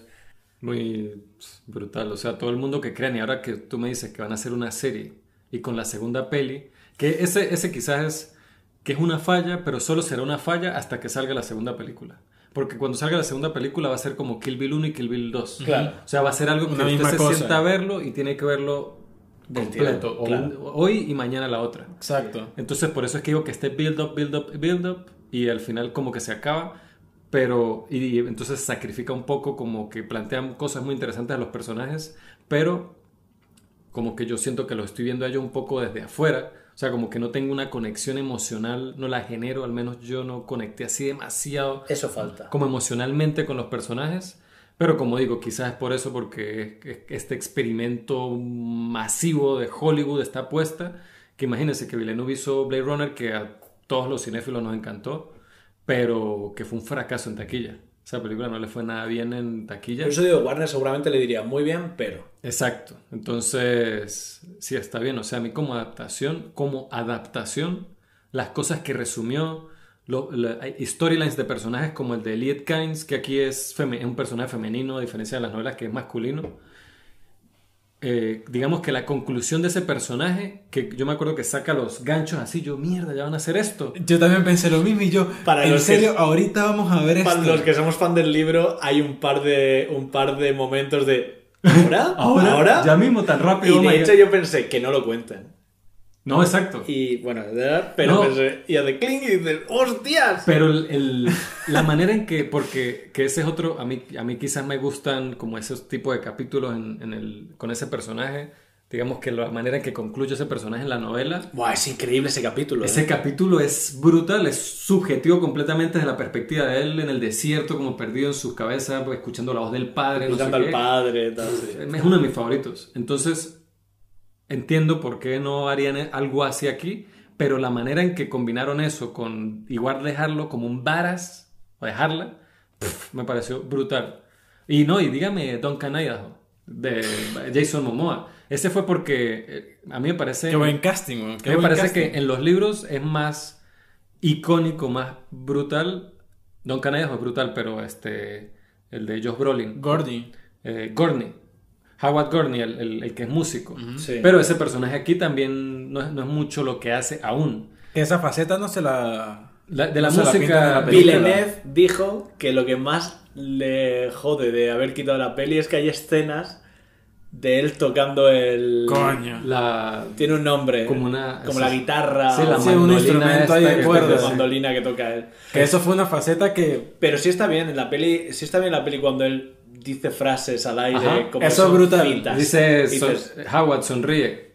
Estoy sonriendo. Estoy sonriendo. Pero que hay veces que suelta citas. Ajá. Y Sí, sí, dices, Que es muy poético. que es muy de eso. Sí, sí. Pero con Don, pero como digo, ese personaje que los que leímos el libro sabemos lo épico que es él, pero el que brilla aquí de verdad es Don Idaho.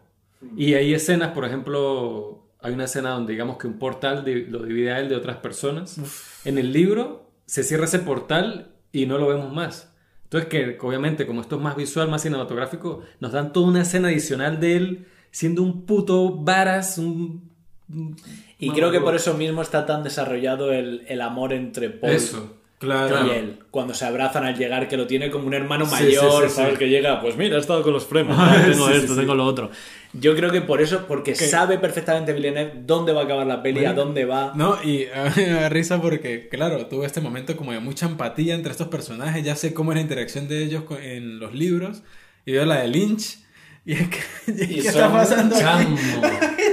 Es que por eso es que Es que me estáis calentando el morro para verme mañana la peli de Lynch. Es que, es que creo que la voy a ver otra vez. No, chamo, porque Ya es sería que que, como la sexta vez que la... porque es que es eso. O sea, como película a mí ya me parece que, uf, que no pasa tan fácil, que es así como una joda para reírse y tal, pero, pero si se compara con el libro, lo que hacen con ciertos personajes... Pero espérate, man. Duncan Idaho en la de Lynch es Stewart.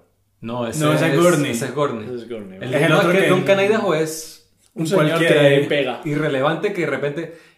También me gustó muchísimo la escena de esta de Villeneuve, como dan a entender cómo funcionan los escudos. Ajá, eso era algo que yo quería hablar. Esa escena me pareció brutal, man.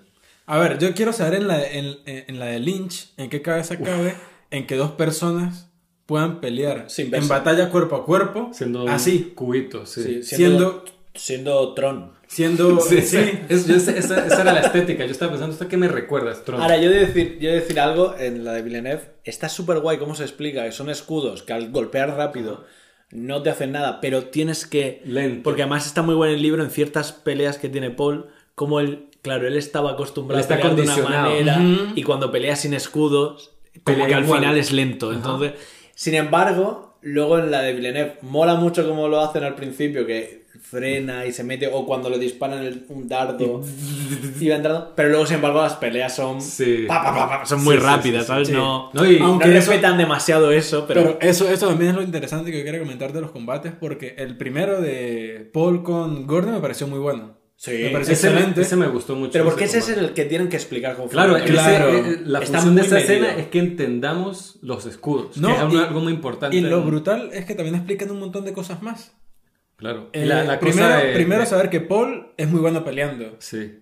Y segundo, que Gordon se toma muy en serio todo esto porque Joder. para dónde van. O sea, explica Claro. muchas cosas Sí, más sí, en Sí, esa sí, escena. sí, la- esa Pero lo que tú comentas mucho. del libro, de que Paul pelea de una forma y luego sin el escudo tiene que aprender. Ahí casi que instant En el momento, claro, son un montón de momentos en la mente de él. De hecho ocurre en este momento de la pelea Exacto. final, ahí donde en el libro él aprende Sí. cómo tiene que pero este- esto, esto de el riesgo que él conlleva de pelear sin escudo, a mí me parece brutal. Pero ustedes no pensaron, porque yo estaba pensando eso, porque las peleas en, en el libro son muy...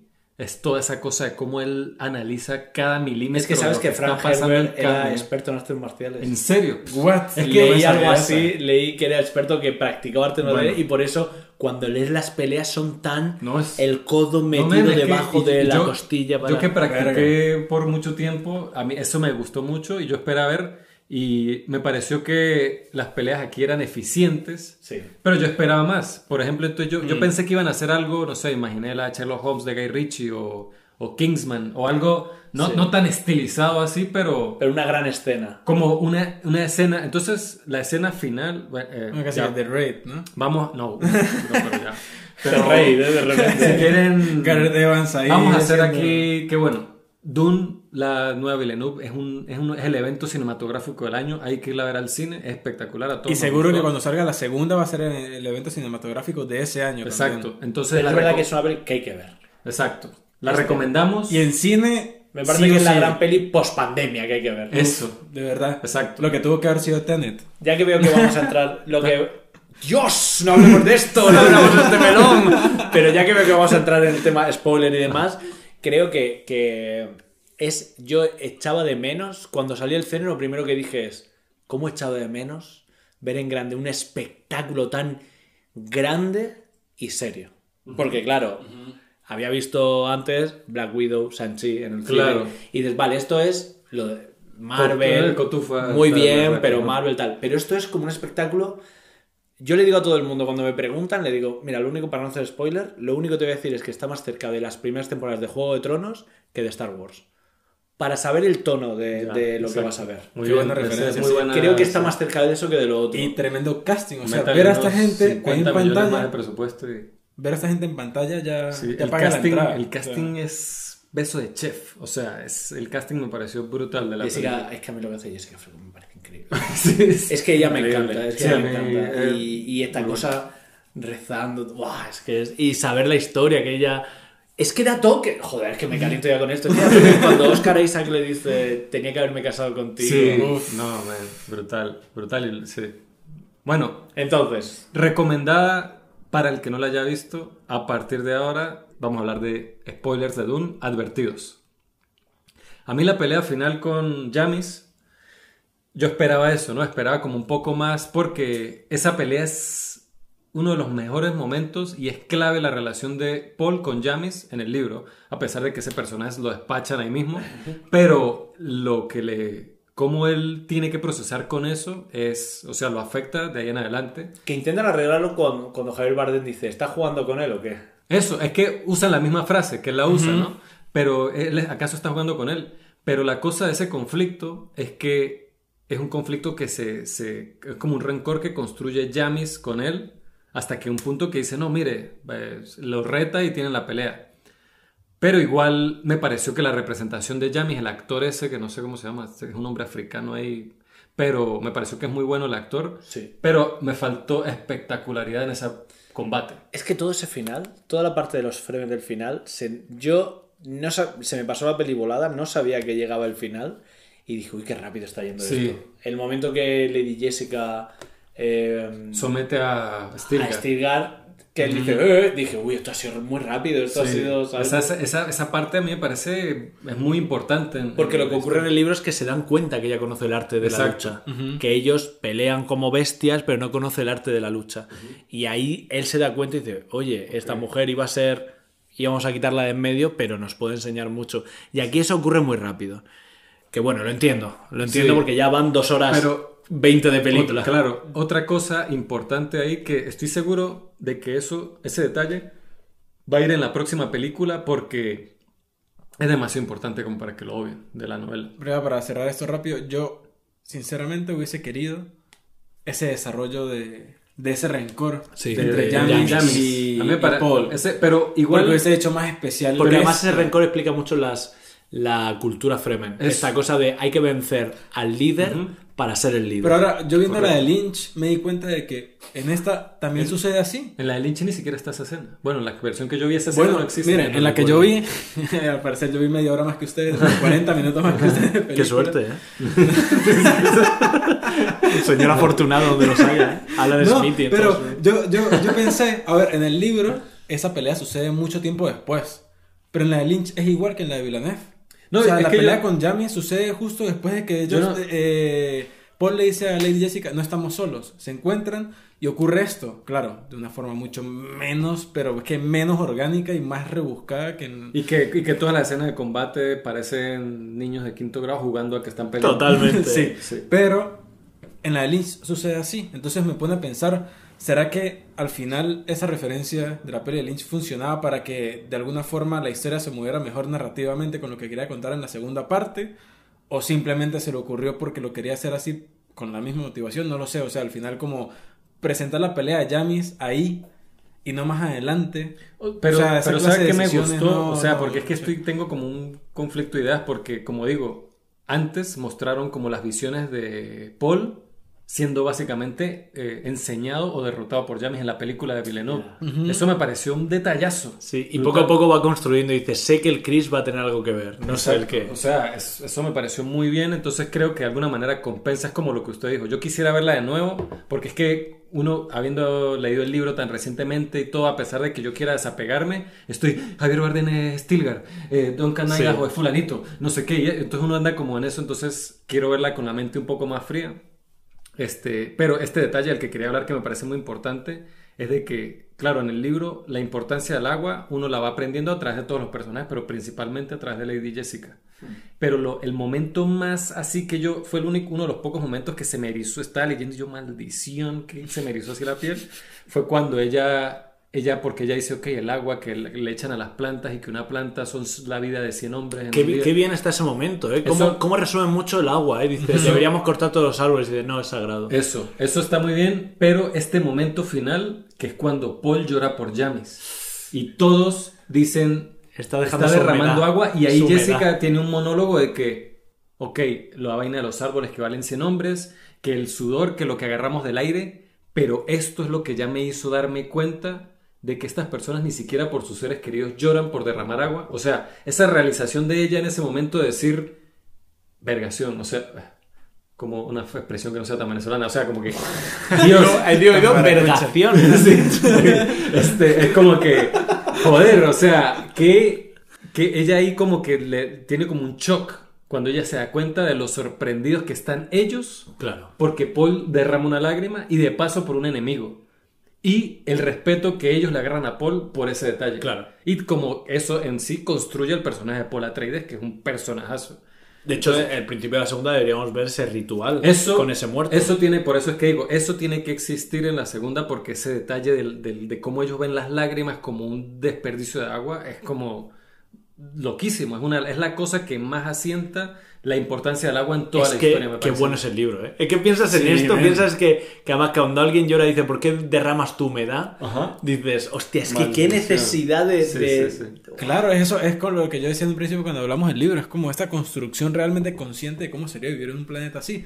Nomás muere Jamis, lo primero que hacen es salir un grupo de, Y lo de envuelven. Ah, y lo para no desperdiciar nada de sangre y van a deshidratarlo. O sea, me parece una Pero es que te digo, por eso creo que es que está muy bien narrado. Es cuando le dice, está jugando con él y dice, es que nunca ha matado a un hombre. Dices, vale, estoy entendiendo Exacto. mucho. Eso era lo que hacía falta porque, claro, en, Eso en está- el libro, en el libro la pelea se extiende, que es algo que sucede mucho en el anime, por ejemplo, que los momentos se extienden porque está uno mucho Sí, sí, oyendo con a la- personajes hablando. Y hay no qué, capítulos de un flashback Ocho cuando están con las espadas así. El- Exactamente. El rellenuto, ¿no? Exacto, tal cual. Entonces acá sucede esto de que, obviamente es una película Villeneuve, o sea, la acción sucede rápido, pero para mí creo que estuvo muy bien medido a pesar de que no tenemos todo este background reflejado en la acción de lo que piensa Paul y tal. Me pareció muy bien eso de que lo que comenta eh, Stilgar. Está jugando con él. Yo esperaba esa frase. O sea, yo la estaba Claro, esperando. esa, esa frase es porque eso necesaria. define Sobre todo la para la pelea. sensación de él está ganando. Él está ganando y no termina de hacer lo que tiene que hacer. No, y, es Y- que esa era la intención Y de esa físicamente, pelea. físicamente se demuestra. Lo que pasa es que quizás hubiese esperado más, quizás mi mente por el tema de la- las cosas de combate y eso, como una coreografía como más, eh, más espectacular. No, lo pero se muestra como él, él lo tiene siempre, él clac. Y, y Jamis ay, se aleja y vuelve a tenerlo y él dice... Además, en el libro hay una frase que dice, eh, está, está alardeando. Ujú, Ya, está per- alardeando. ya ha perdido. O algo así como... Entonces, y que Stilgar le dice que como que te voy a retar y, y a mí no me va a faltar el respeto como, como así, como burlándote de mí, como aprovechándote. Y es cuando Lady Jessica le dice, no, es que él nunca... Claro que todas esas cosas yo entiendo. Es como digo, me parece que la película hizo un muy buen trabajo en resumir las cosas que era sensato resumir para una película. Porque no es una miniserie. No, y lo que hablamos Una- también, ¿se acuerdan? Cuando hablamos de los siete samuráis. Que hay momentos en los que la acción son tres segundos, pa, y de una vez pasa. Y en otras clases de representaciones se toman el tiempo y tal para representar todo esto, pero es que al final no, no es, o sea, realmente no es así. Un combate, algo definitorio, cuando le dicen a Paul, eh, le está dando la espalda a la puerta, que es un clásico. Es un clásico del libro, ¿eh? Exacto. Y él dice, yo me hubiese dado cuenta. No, pero es que alguien pudo haber Podía haber matado, imitado ya mis conozco pasos. tus Exacto. pasos. Entonces al final es como esa realidad, ¿no? De, de realmente qué tanto define un momento. todo pasa muy rápido. O sea, en la acción todo pasa demasiado rápido. Y siento que Claro. aquí, a pesar de lo rápido, siento que transmitieron muy bien como esa sensación de, Sí, por, de lo que por eso es el que, personaje. por eso es que hice la comparación con las escenas de combate Sherlock Holmes. No sé si vieron esa peli, no sé si Sí, tú la viste. la de que, Guy Ritchie, ¿no? que a mí no me encanta esa peli, pero me pareció muy interesante eso de que él, Cómo analiza todo. él analiza todo el sí. combate así en cámara lenta y piensa en el hígado, Bueno, no sé qué. ya es que yo vi la serie y soy Ah, bueno, sí, yo soy fan, de la serie. Yo me también. parece una locura. Es que la serie es mejor. Nunca se hará Estoy la hablando específicamente no de la... Estoy hablando Pero específicamente tiene un, de la buen, tiene un buen cierre. Sí, sí, sí. Y mira, lo hablábamos antes. Yo creo que Villeneuve, o por lo menos los guionistas, son conscientes todo el rato de esto. Conscientes Sí. de hay que sacrificar esto, hay que pasar esto. Porque hay una frase muy guay en el libro que no se hizo en la peli, que es cuando Chani en ese combate le dice carga hacia la derecha cuando ataca. Ajá. Y aquí no se lo dice porque acaba de conocerla hace Claro. cinco minutos, entonces Claro. era rarísimo Sí, sí, sí, que. Chani, que quiere a Yamis, porque de hecho es su hija. No, ella es hija de... es hija de... Kynes. Es verdad, es verdad, de Kynes. Kynes, Es que- verdad. Que aquí no lo sabemos todavía. No sabemos, No, pero no. podría ser, ¿eh? Fácil. No, pero exacto, en el próximo libro capaz y cuando nos enteramos de la Bueno, la de Lynch lo dicen.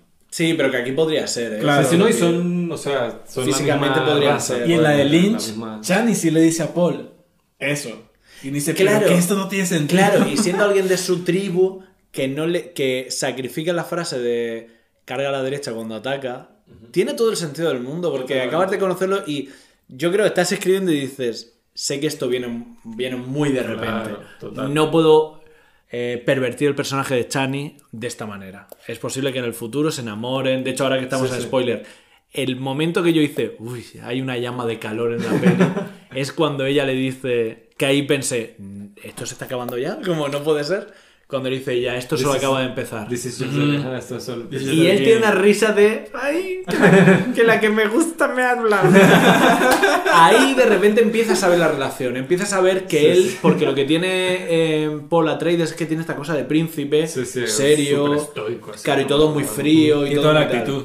Claro, entonces, y, en- y sin embargo en, en Oscar Isaac ya empiezas a ver el plano este que tiene de, de Lady Jessica y él pone la mano sobre su cuello. Es que tiene agregados ese personaje aquí que no tiene el libro que me parecen perfectos. Sobre cuando le habla con. Yo no recuerdo si eso sale en el libro, pero cuando habla con Paul en, en Caladán, Que le dice, solo tienes que ser mi hijo, eso no está en el libro. eso no está en el Lo libro. define muy bien y lo que cuando pasa le dice que él quiso ser piloto en vez de. Eso no sale en el Pero libro. lo Eso no sale en el libro. lo Eso pareció sale en la y, y coincide mucho con cuando uno lo ve él pilotando y usted ah, es un puto piloto, un crack. Claro, pero además eh, define muy bien la relación que se expande mucho en el libro, o sea, se expande mucho, quiero decir, que tiene mucho, mucho trazado en el libro, que es de la relación con su hijo, de mi abuelo, mi padre, Ajá. lo mató un toro, pero yo quería tal.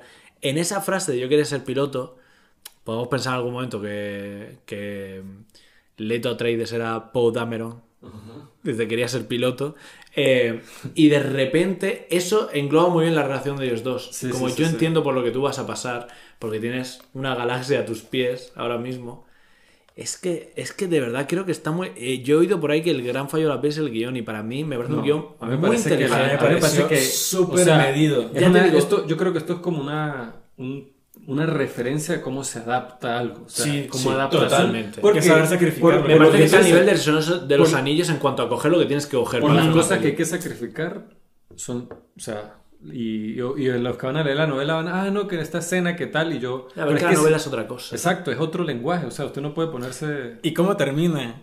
Cuando Chani le dice, este es solo el comienzo, y la imagen que vemos, Es un alguien gusano. pilotando un puto gusano, y dije, mierda. Ya, yo estuve a punto de yo pensé, y si no me lo hubieras enseñado no habría molado, porque creo que todos los que somos fan del libro, cuando vemos los ganchos, que aparecen dos o tres veces los ganchos, dices, yo sé lo que va, yo sé por qué saca los ganchos. Pero otro dirá, uy, es para pelear, ¿eh?". entonces si hubieran quedado mirando algo y no supiéramos, pum, y acaba la peli, habríamos dicho, Pero a mí esa escena me encantó, cuando Ese final la, está la bueno. planetóloga, cuando ella saca los ganchos y pone es súper épico. y llegan los Sardaukar. verla y el piso y se ve la, ese plano de detalle No, de, y después ella igual sale- le da, o sea, a pesar de Ven, que y puso la- esto, ella igual y la esa- esa- boca ese, ese y gesto. es tan exagerado porque la primera vez que vemos a los gusanos ni siquiera los vemos salir, vemos es cuando se abre el y se ven los dientes y corta rápido, ¿eh? corta Y el se- plano y para que no te dé tiempo a gozarlo. brutal, o sea, Awesome. Poco hemos hablado de, de también de, de el varón Arconen. No hemos hablado de los Harkonnen. o Sí, sea, de pana. ¿Qué opinan? Cuando Ah, te digo que creo que Bautista haciendo de De... r- Raban. Rautan Arconen, ¿no? Sí, ya, ya sé. Tiene, Raban. creo que, creo que en pantalla, Raban, Raban. No, el, Raban Harkonnen, sí. Sí. tiene más minutos en pantalla que el personaje en el libro, creo yo. Tienen mucho más protagonismo aquí Y, que... y esa referencia a Apocalypse Now del Baron Harkonnen, Mm, cuando aparece tocándose la calva, pues que va bajando el plano y de repente lo hace así.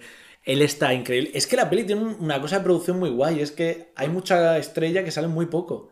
Que dices, esto claramente a, nivel producción no ha salido tan caro porque han dicho, Chani, vente, vamos a grabar 18 sueños y luego el final. Eh, y este igual. Y me encanta cómo Bueno, lo que querían hacer con Dalí. Claro, claro, que le iban a pagar por segundo en pantalla. Eh, Bueno, 100.000 pero me, por minuto y me encanta cómo yo creo que Villeneuve vio la de Lynch y dijo, este señor volando es un poco ridículo. Sí. Entonces voy a todo, el, todo lo visual respecto al varón voy a hacerlo de manera que no sea ridículo. Y es, es acojonante, Es, es- es- una, es una, son secuencias de horror. Cuando está Hostia, es Doug cine de terror, tío, cuando está es- Doug Leto así tirado. Es Hellraiser, de y repente vemos, todo. Vemos a, a- del otro lado de la mesa- Desenfocado. a desenfocado. Eso es lo que lo hace más terrorífico. Claro. Y se acerca. Y cuando están yendo hacia, hacia ese momento, se ven como todos los soldados y él como por encima, pero dices, ¿qué es eso? O sea, como hay un señor más alto, ¿qué es esto? Papá director, weón. o claro, sea, y todo el rato te dan la referencia de se, De le, la- enci- ajá. se le enciende, entonces se levanta, se le... Buah, que yo cuando leía el libro decía, ¿cómo representar esto? Porque en David Lynch era un globo, era un señor que iba tipo- botando por las paredes. Y, y No, y era muy payaso, o sea, su expresividad y todo lo que hacía era Claro, pero, muy- pero porque creo que ya al hacerlo volar así como si fuera un globo, ya. Pero aquí que eh, cuando lees el libro son, son como. O sea, lo que hablas como que es como una Unos ropa interior, unos sí. suspensores que le, le levantan y tal. Decía, "Co- ¿cómo, tío? ¿Cómo, ¿Cómo haces esto sin que quede ridículo? Y lo resuelve porque el momento. Que en el libro es diferente. En el libro, cuando el Duque Leto muerde el Muerde el diente, diente. el varón sale corriendo de la habitación y mueren todos dentro.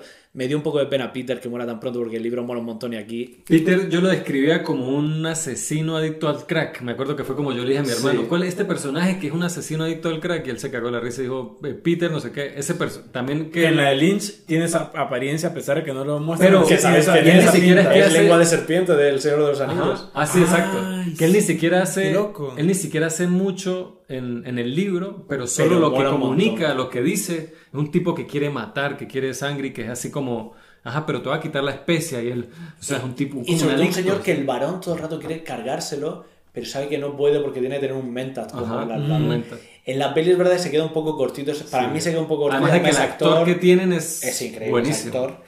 Y, y se queda un poquito, un poquito corto, pero creo que estos son esos sacrificios. Sí, de- exactamente. de- Son personajes que siempre... Esto es a favor de que no aparezca Fred Rauta, que de repente dices, va a ser la llamada de la siguiente. Y hemos hablado del emperador y lo vamos a ver en la siguiente no sabemos ni qué actor. quién lo va a hacer. Supuestamente, eh, uno, el, el, el que estaba, porque hay como una, un blog, una cosa que está el fan casting de... Y el, ¿Quiénes van a ser? y el emperador, el que está de primero es Matt Mikkelsen.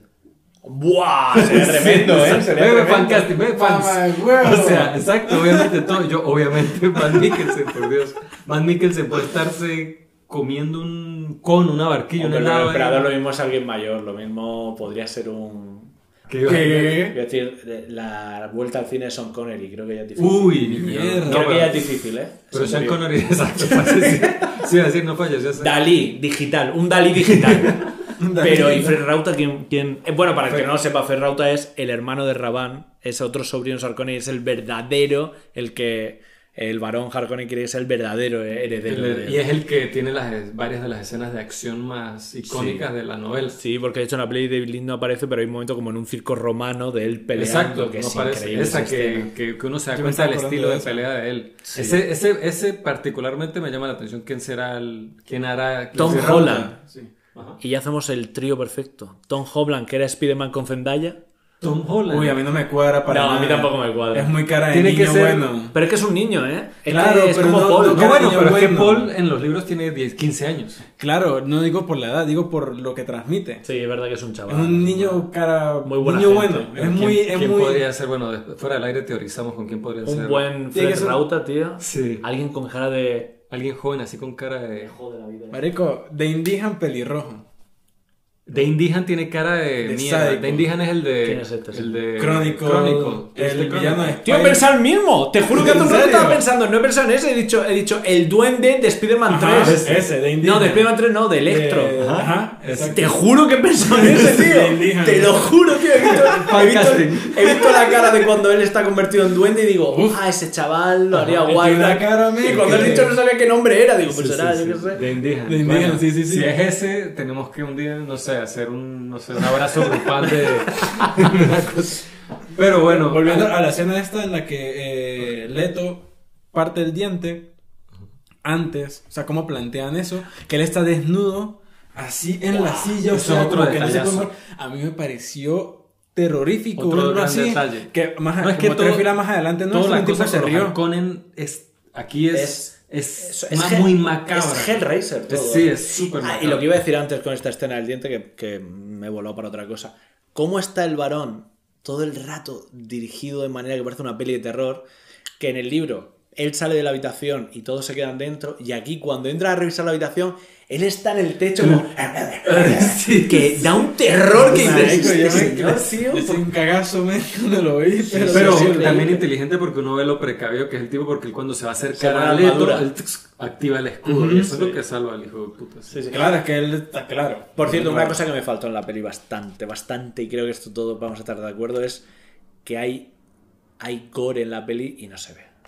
Hay algo, Yo- hay algo carnicería que no se ve. Yo, yo me porque sobre todo en la me- pero que está, pero yo, no se ve. Esa yo es la pienso cosa en la está. segunda, por ejemplo, ya por, por no querer hacer tanto spoiler, pero digamos el enfrentamiento final del libro, la manera en que un personaje derrota al otro Sí que es, es bastante desagradable. visceral, es Sí. que le atraviesa el Bueno, cráneo con un cuchillo. En la de Entonces- Lynch se ve... Entonces, yo dudo Pero, mucho, dudo mucho que esta sea PG-13 y que la otra sea R. No puede ser. No, no va a ser así, pero sería genial como ver un poco más de esa... Claro, pero este momento en la invasión, cuando Raban va cortando cabezas Sí. y está ahí desenfocado y dices, ay, me falta esto. Sí, sí. O sea, lo haría más Bueno, horrible, más terrorífico. Habría que ver, luego de que le haya ido también en taquilla, ver qué tanta libertad le pueden dar a Villeneuve. No, pero ahora, es que pues. por un tema de de continuidad. continuidad, Claro, de estilo, también. claro. Él mismo yo creo dirá, si el estilo de la primera esta, Sí, sí. no puedo hacer ahora aquí o Será que, que sea un director Scott, una cosa así, pero también lo dudo. Aunque qué tan R sería mostrar eso sin sangre.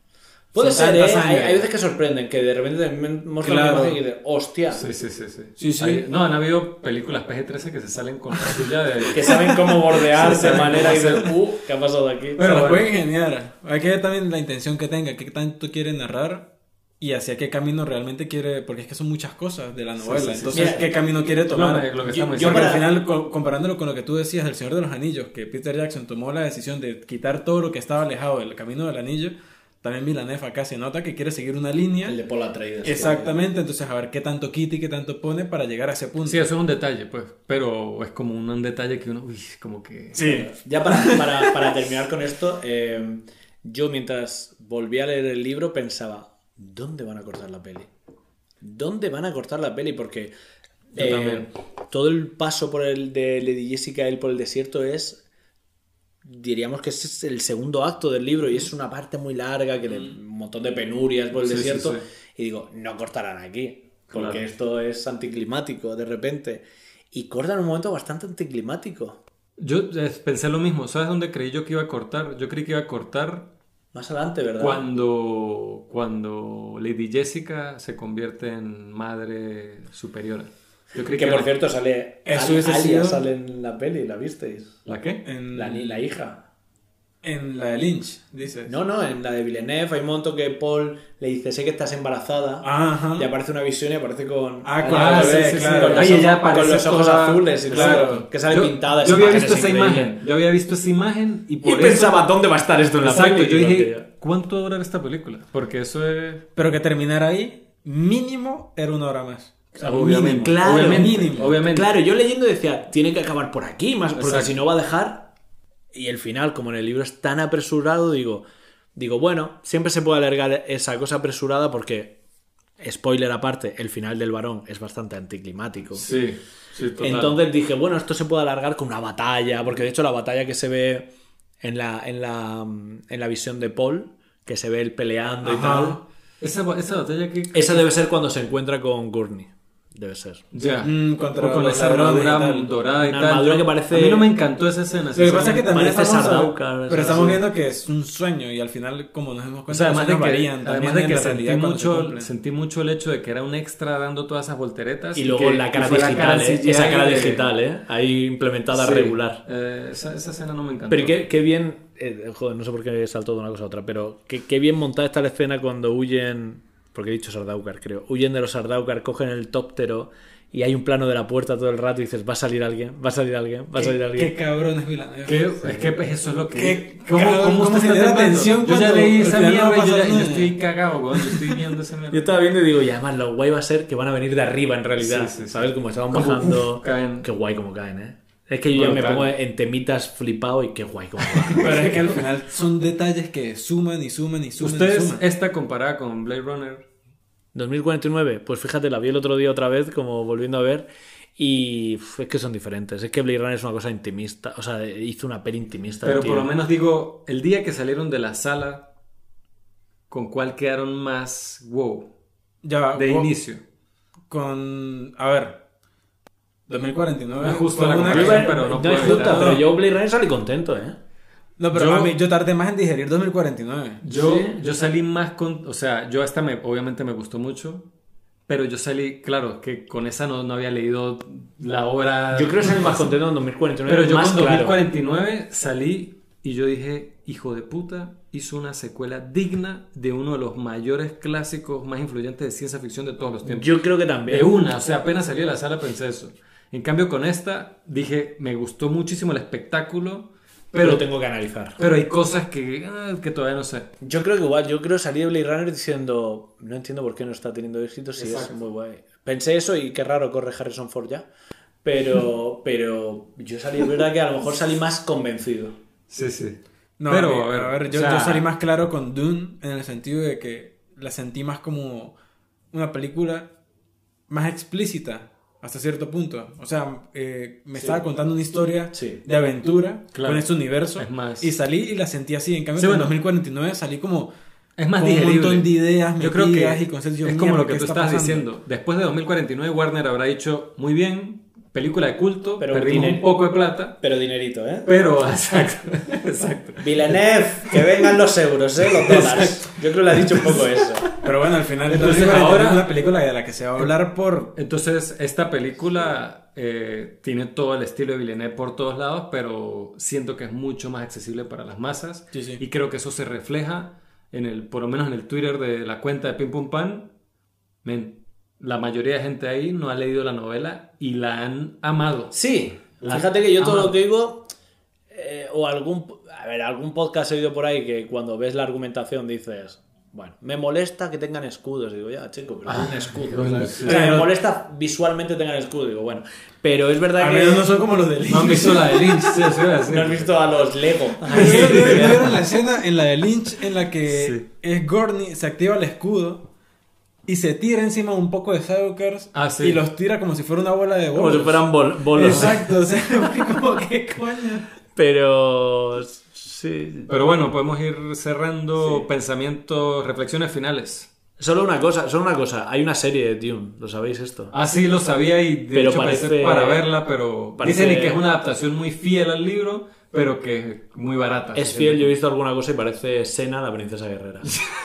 Pues yo, yo recuerdo haber visto en televisión nacional en Venezuela eh, película para televisión que se llamaba Los hijos de Dune. Esa es una secuela de esa serie. Es el, Ok. el tercer libro es el que me estoy leyendo yo ahora. ¿Ah, sí? Sí. Bueno, vi como tres segundos, así que no te puedo contar nada. y cuando pero, viste que parecía Hércules. ¿no? pero parecía casualmente algo hecho para televisión, pues. Sí, sí, está bien. Recomendación, reflexiones finales de la película. Una experiencia cinematográfica que si se la pierden ahorita a ver en cine, luego se pueden arrepentir. O sea, van a decir dentro de 5 o 10 años, coño, no vi Dune en cine, qué huevón fui. Yo igual, creo que es algo que hay que ver en cine, que merece la pantalla grande y por muy grande sea la pantalla, creo que no termina de abarcar, sientes todavía que no termina de abarcar eh, la peli y creo que es la verdadera peli post pandemia, la verdadera peli que tienes que ver en el cine, que sí o sí tienes que ver en el cine. De acuerdo con lo que ustedes no tengo nada que agregar. Creo que es el espectáculo cinematográfico del año. Hay que irla a ver al cine. Es otra con la que se sale el hijo de Dan- Denis Villeneuve. O sea, este tipo tiene una filmografía que... ¿Sabes cuál mi miedo? ¿Sabes cuál era mi miedo? Porque yo siempre digo, en algún momento va a va a desca- No, bueno, pero así descarrile una. Mire ya lo que ha hecho. Y dije que no sea con... Que no sea con... No, no bueno, la, fue, la serie que va a sacar me tiene a mí loco. Esa de Son, con Jake Gyllenhaal, basada en el libro de Joe Nesbo. Él en formato largo de miniserie. Eso a mí me da un ataque cardíaco cuando... Pero bueno. Dune, de 2021, dirigida por Denis Villeneuve. La pueden ver actualmente en España en cines. Y dentro de más o menos un mes, en el continente americano, la pueden ver en cines, pero se va a estrenar simultáneamente con, en HBO Max. Y bueno, muy esperado, muy anticipado. Creo que fue digno el podcast y la película, de una de las películas más anticipadas del podcast en general. Y bueno, un, un invitado perfecto, súper especial. Yo desde, desde que sabíamos que íbamos a hablar de Dune, yo, yo pensé en ti porque por esa cosa de que en el curso eras la persona con la que eras el único nerd, igual que yo, que andaba ya pendiente de Denis Villeneuve, Dune, y los dos nos brillaron los ojos. Ya te así. conocías el glosario. Sí, entonces, todo- además de que los super recontra más nerds que todos hemos leído la novela de paso, vimos la película de Lynch, vimos el documental de Jodorowsky, entonces creo que perfecto. Nos faltó fue ver las películas para TV. Ha sido un camino árido sea, sí. para llegar aquí, ¿eh? Por decir- Lástima que no tenía especia. Sí, pero Bueno, para la de Dune un poco de especie no vendría mal. Gracias por escucharnos, les recordamos seguirnos en nuestras redes, en Twitter como Pim Pum Pam P, En Instagram como pimpumpan.podcast. Recuerden seguirnos en nuestro canal de YouTube, en el que subimos contenido exclusivo para YouTube. Y recientemente estrenamos TikTok, donde subimos contenido diferente al que veníamos subiendo en nuestras otras redes. Así que estén pendientes por allí. Y nos pueden seguir en Letterboxd. Cristian Márquez en Letterboxd, Jesús Baclini, August, August Mateo. Agustín Mateo. Agustín Mateo y bueno, igual todos esos links van a estar en la descripción. Muchísimas gracias Agus por acompañarnos Muchas gracias a vosotros. y espero que nos escuchen la próxima semana.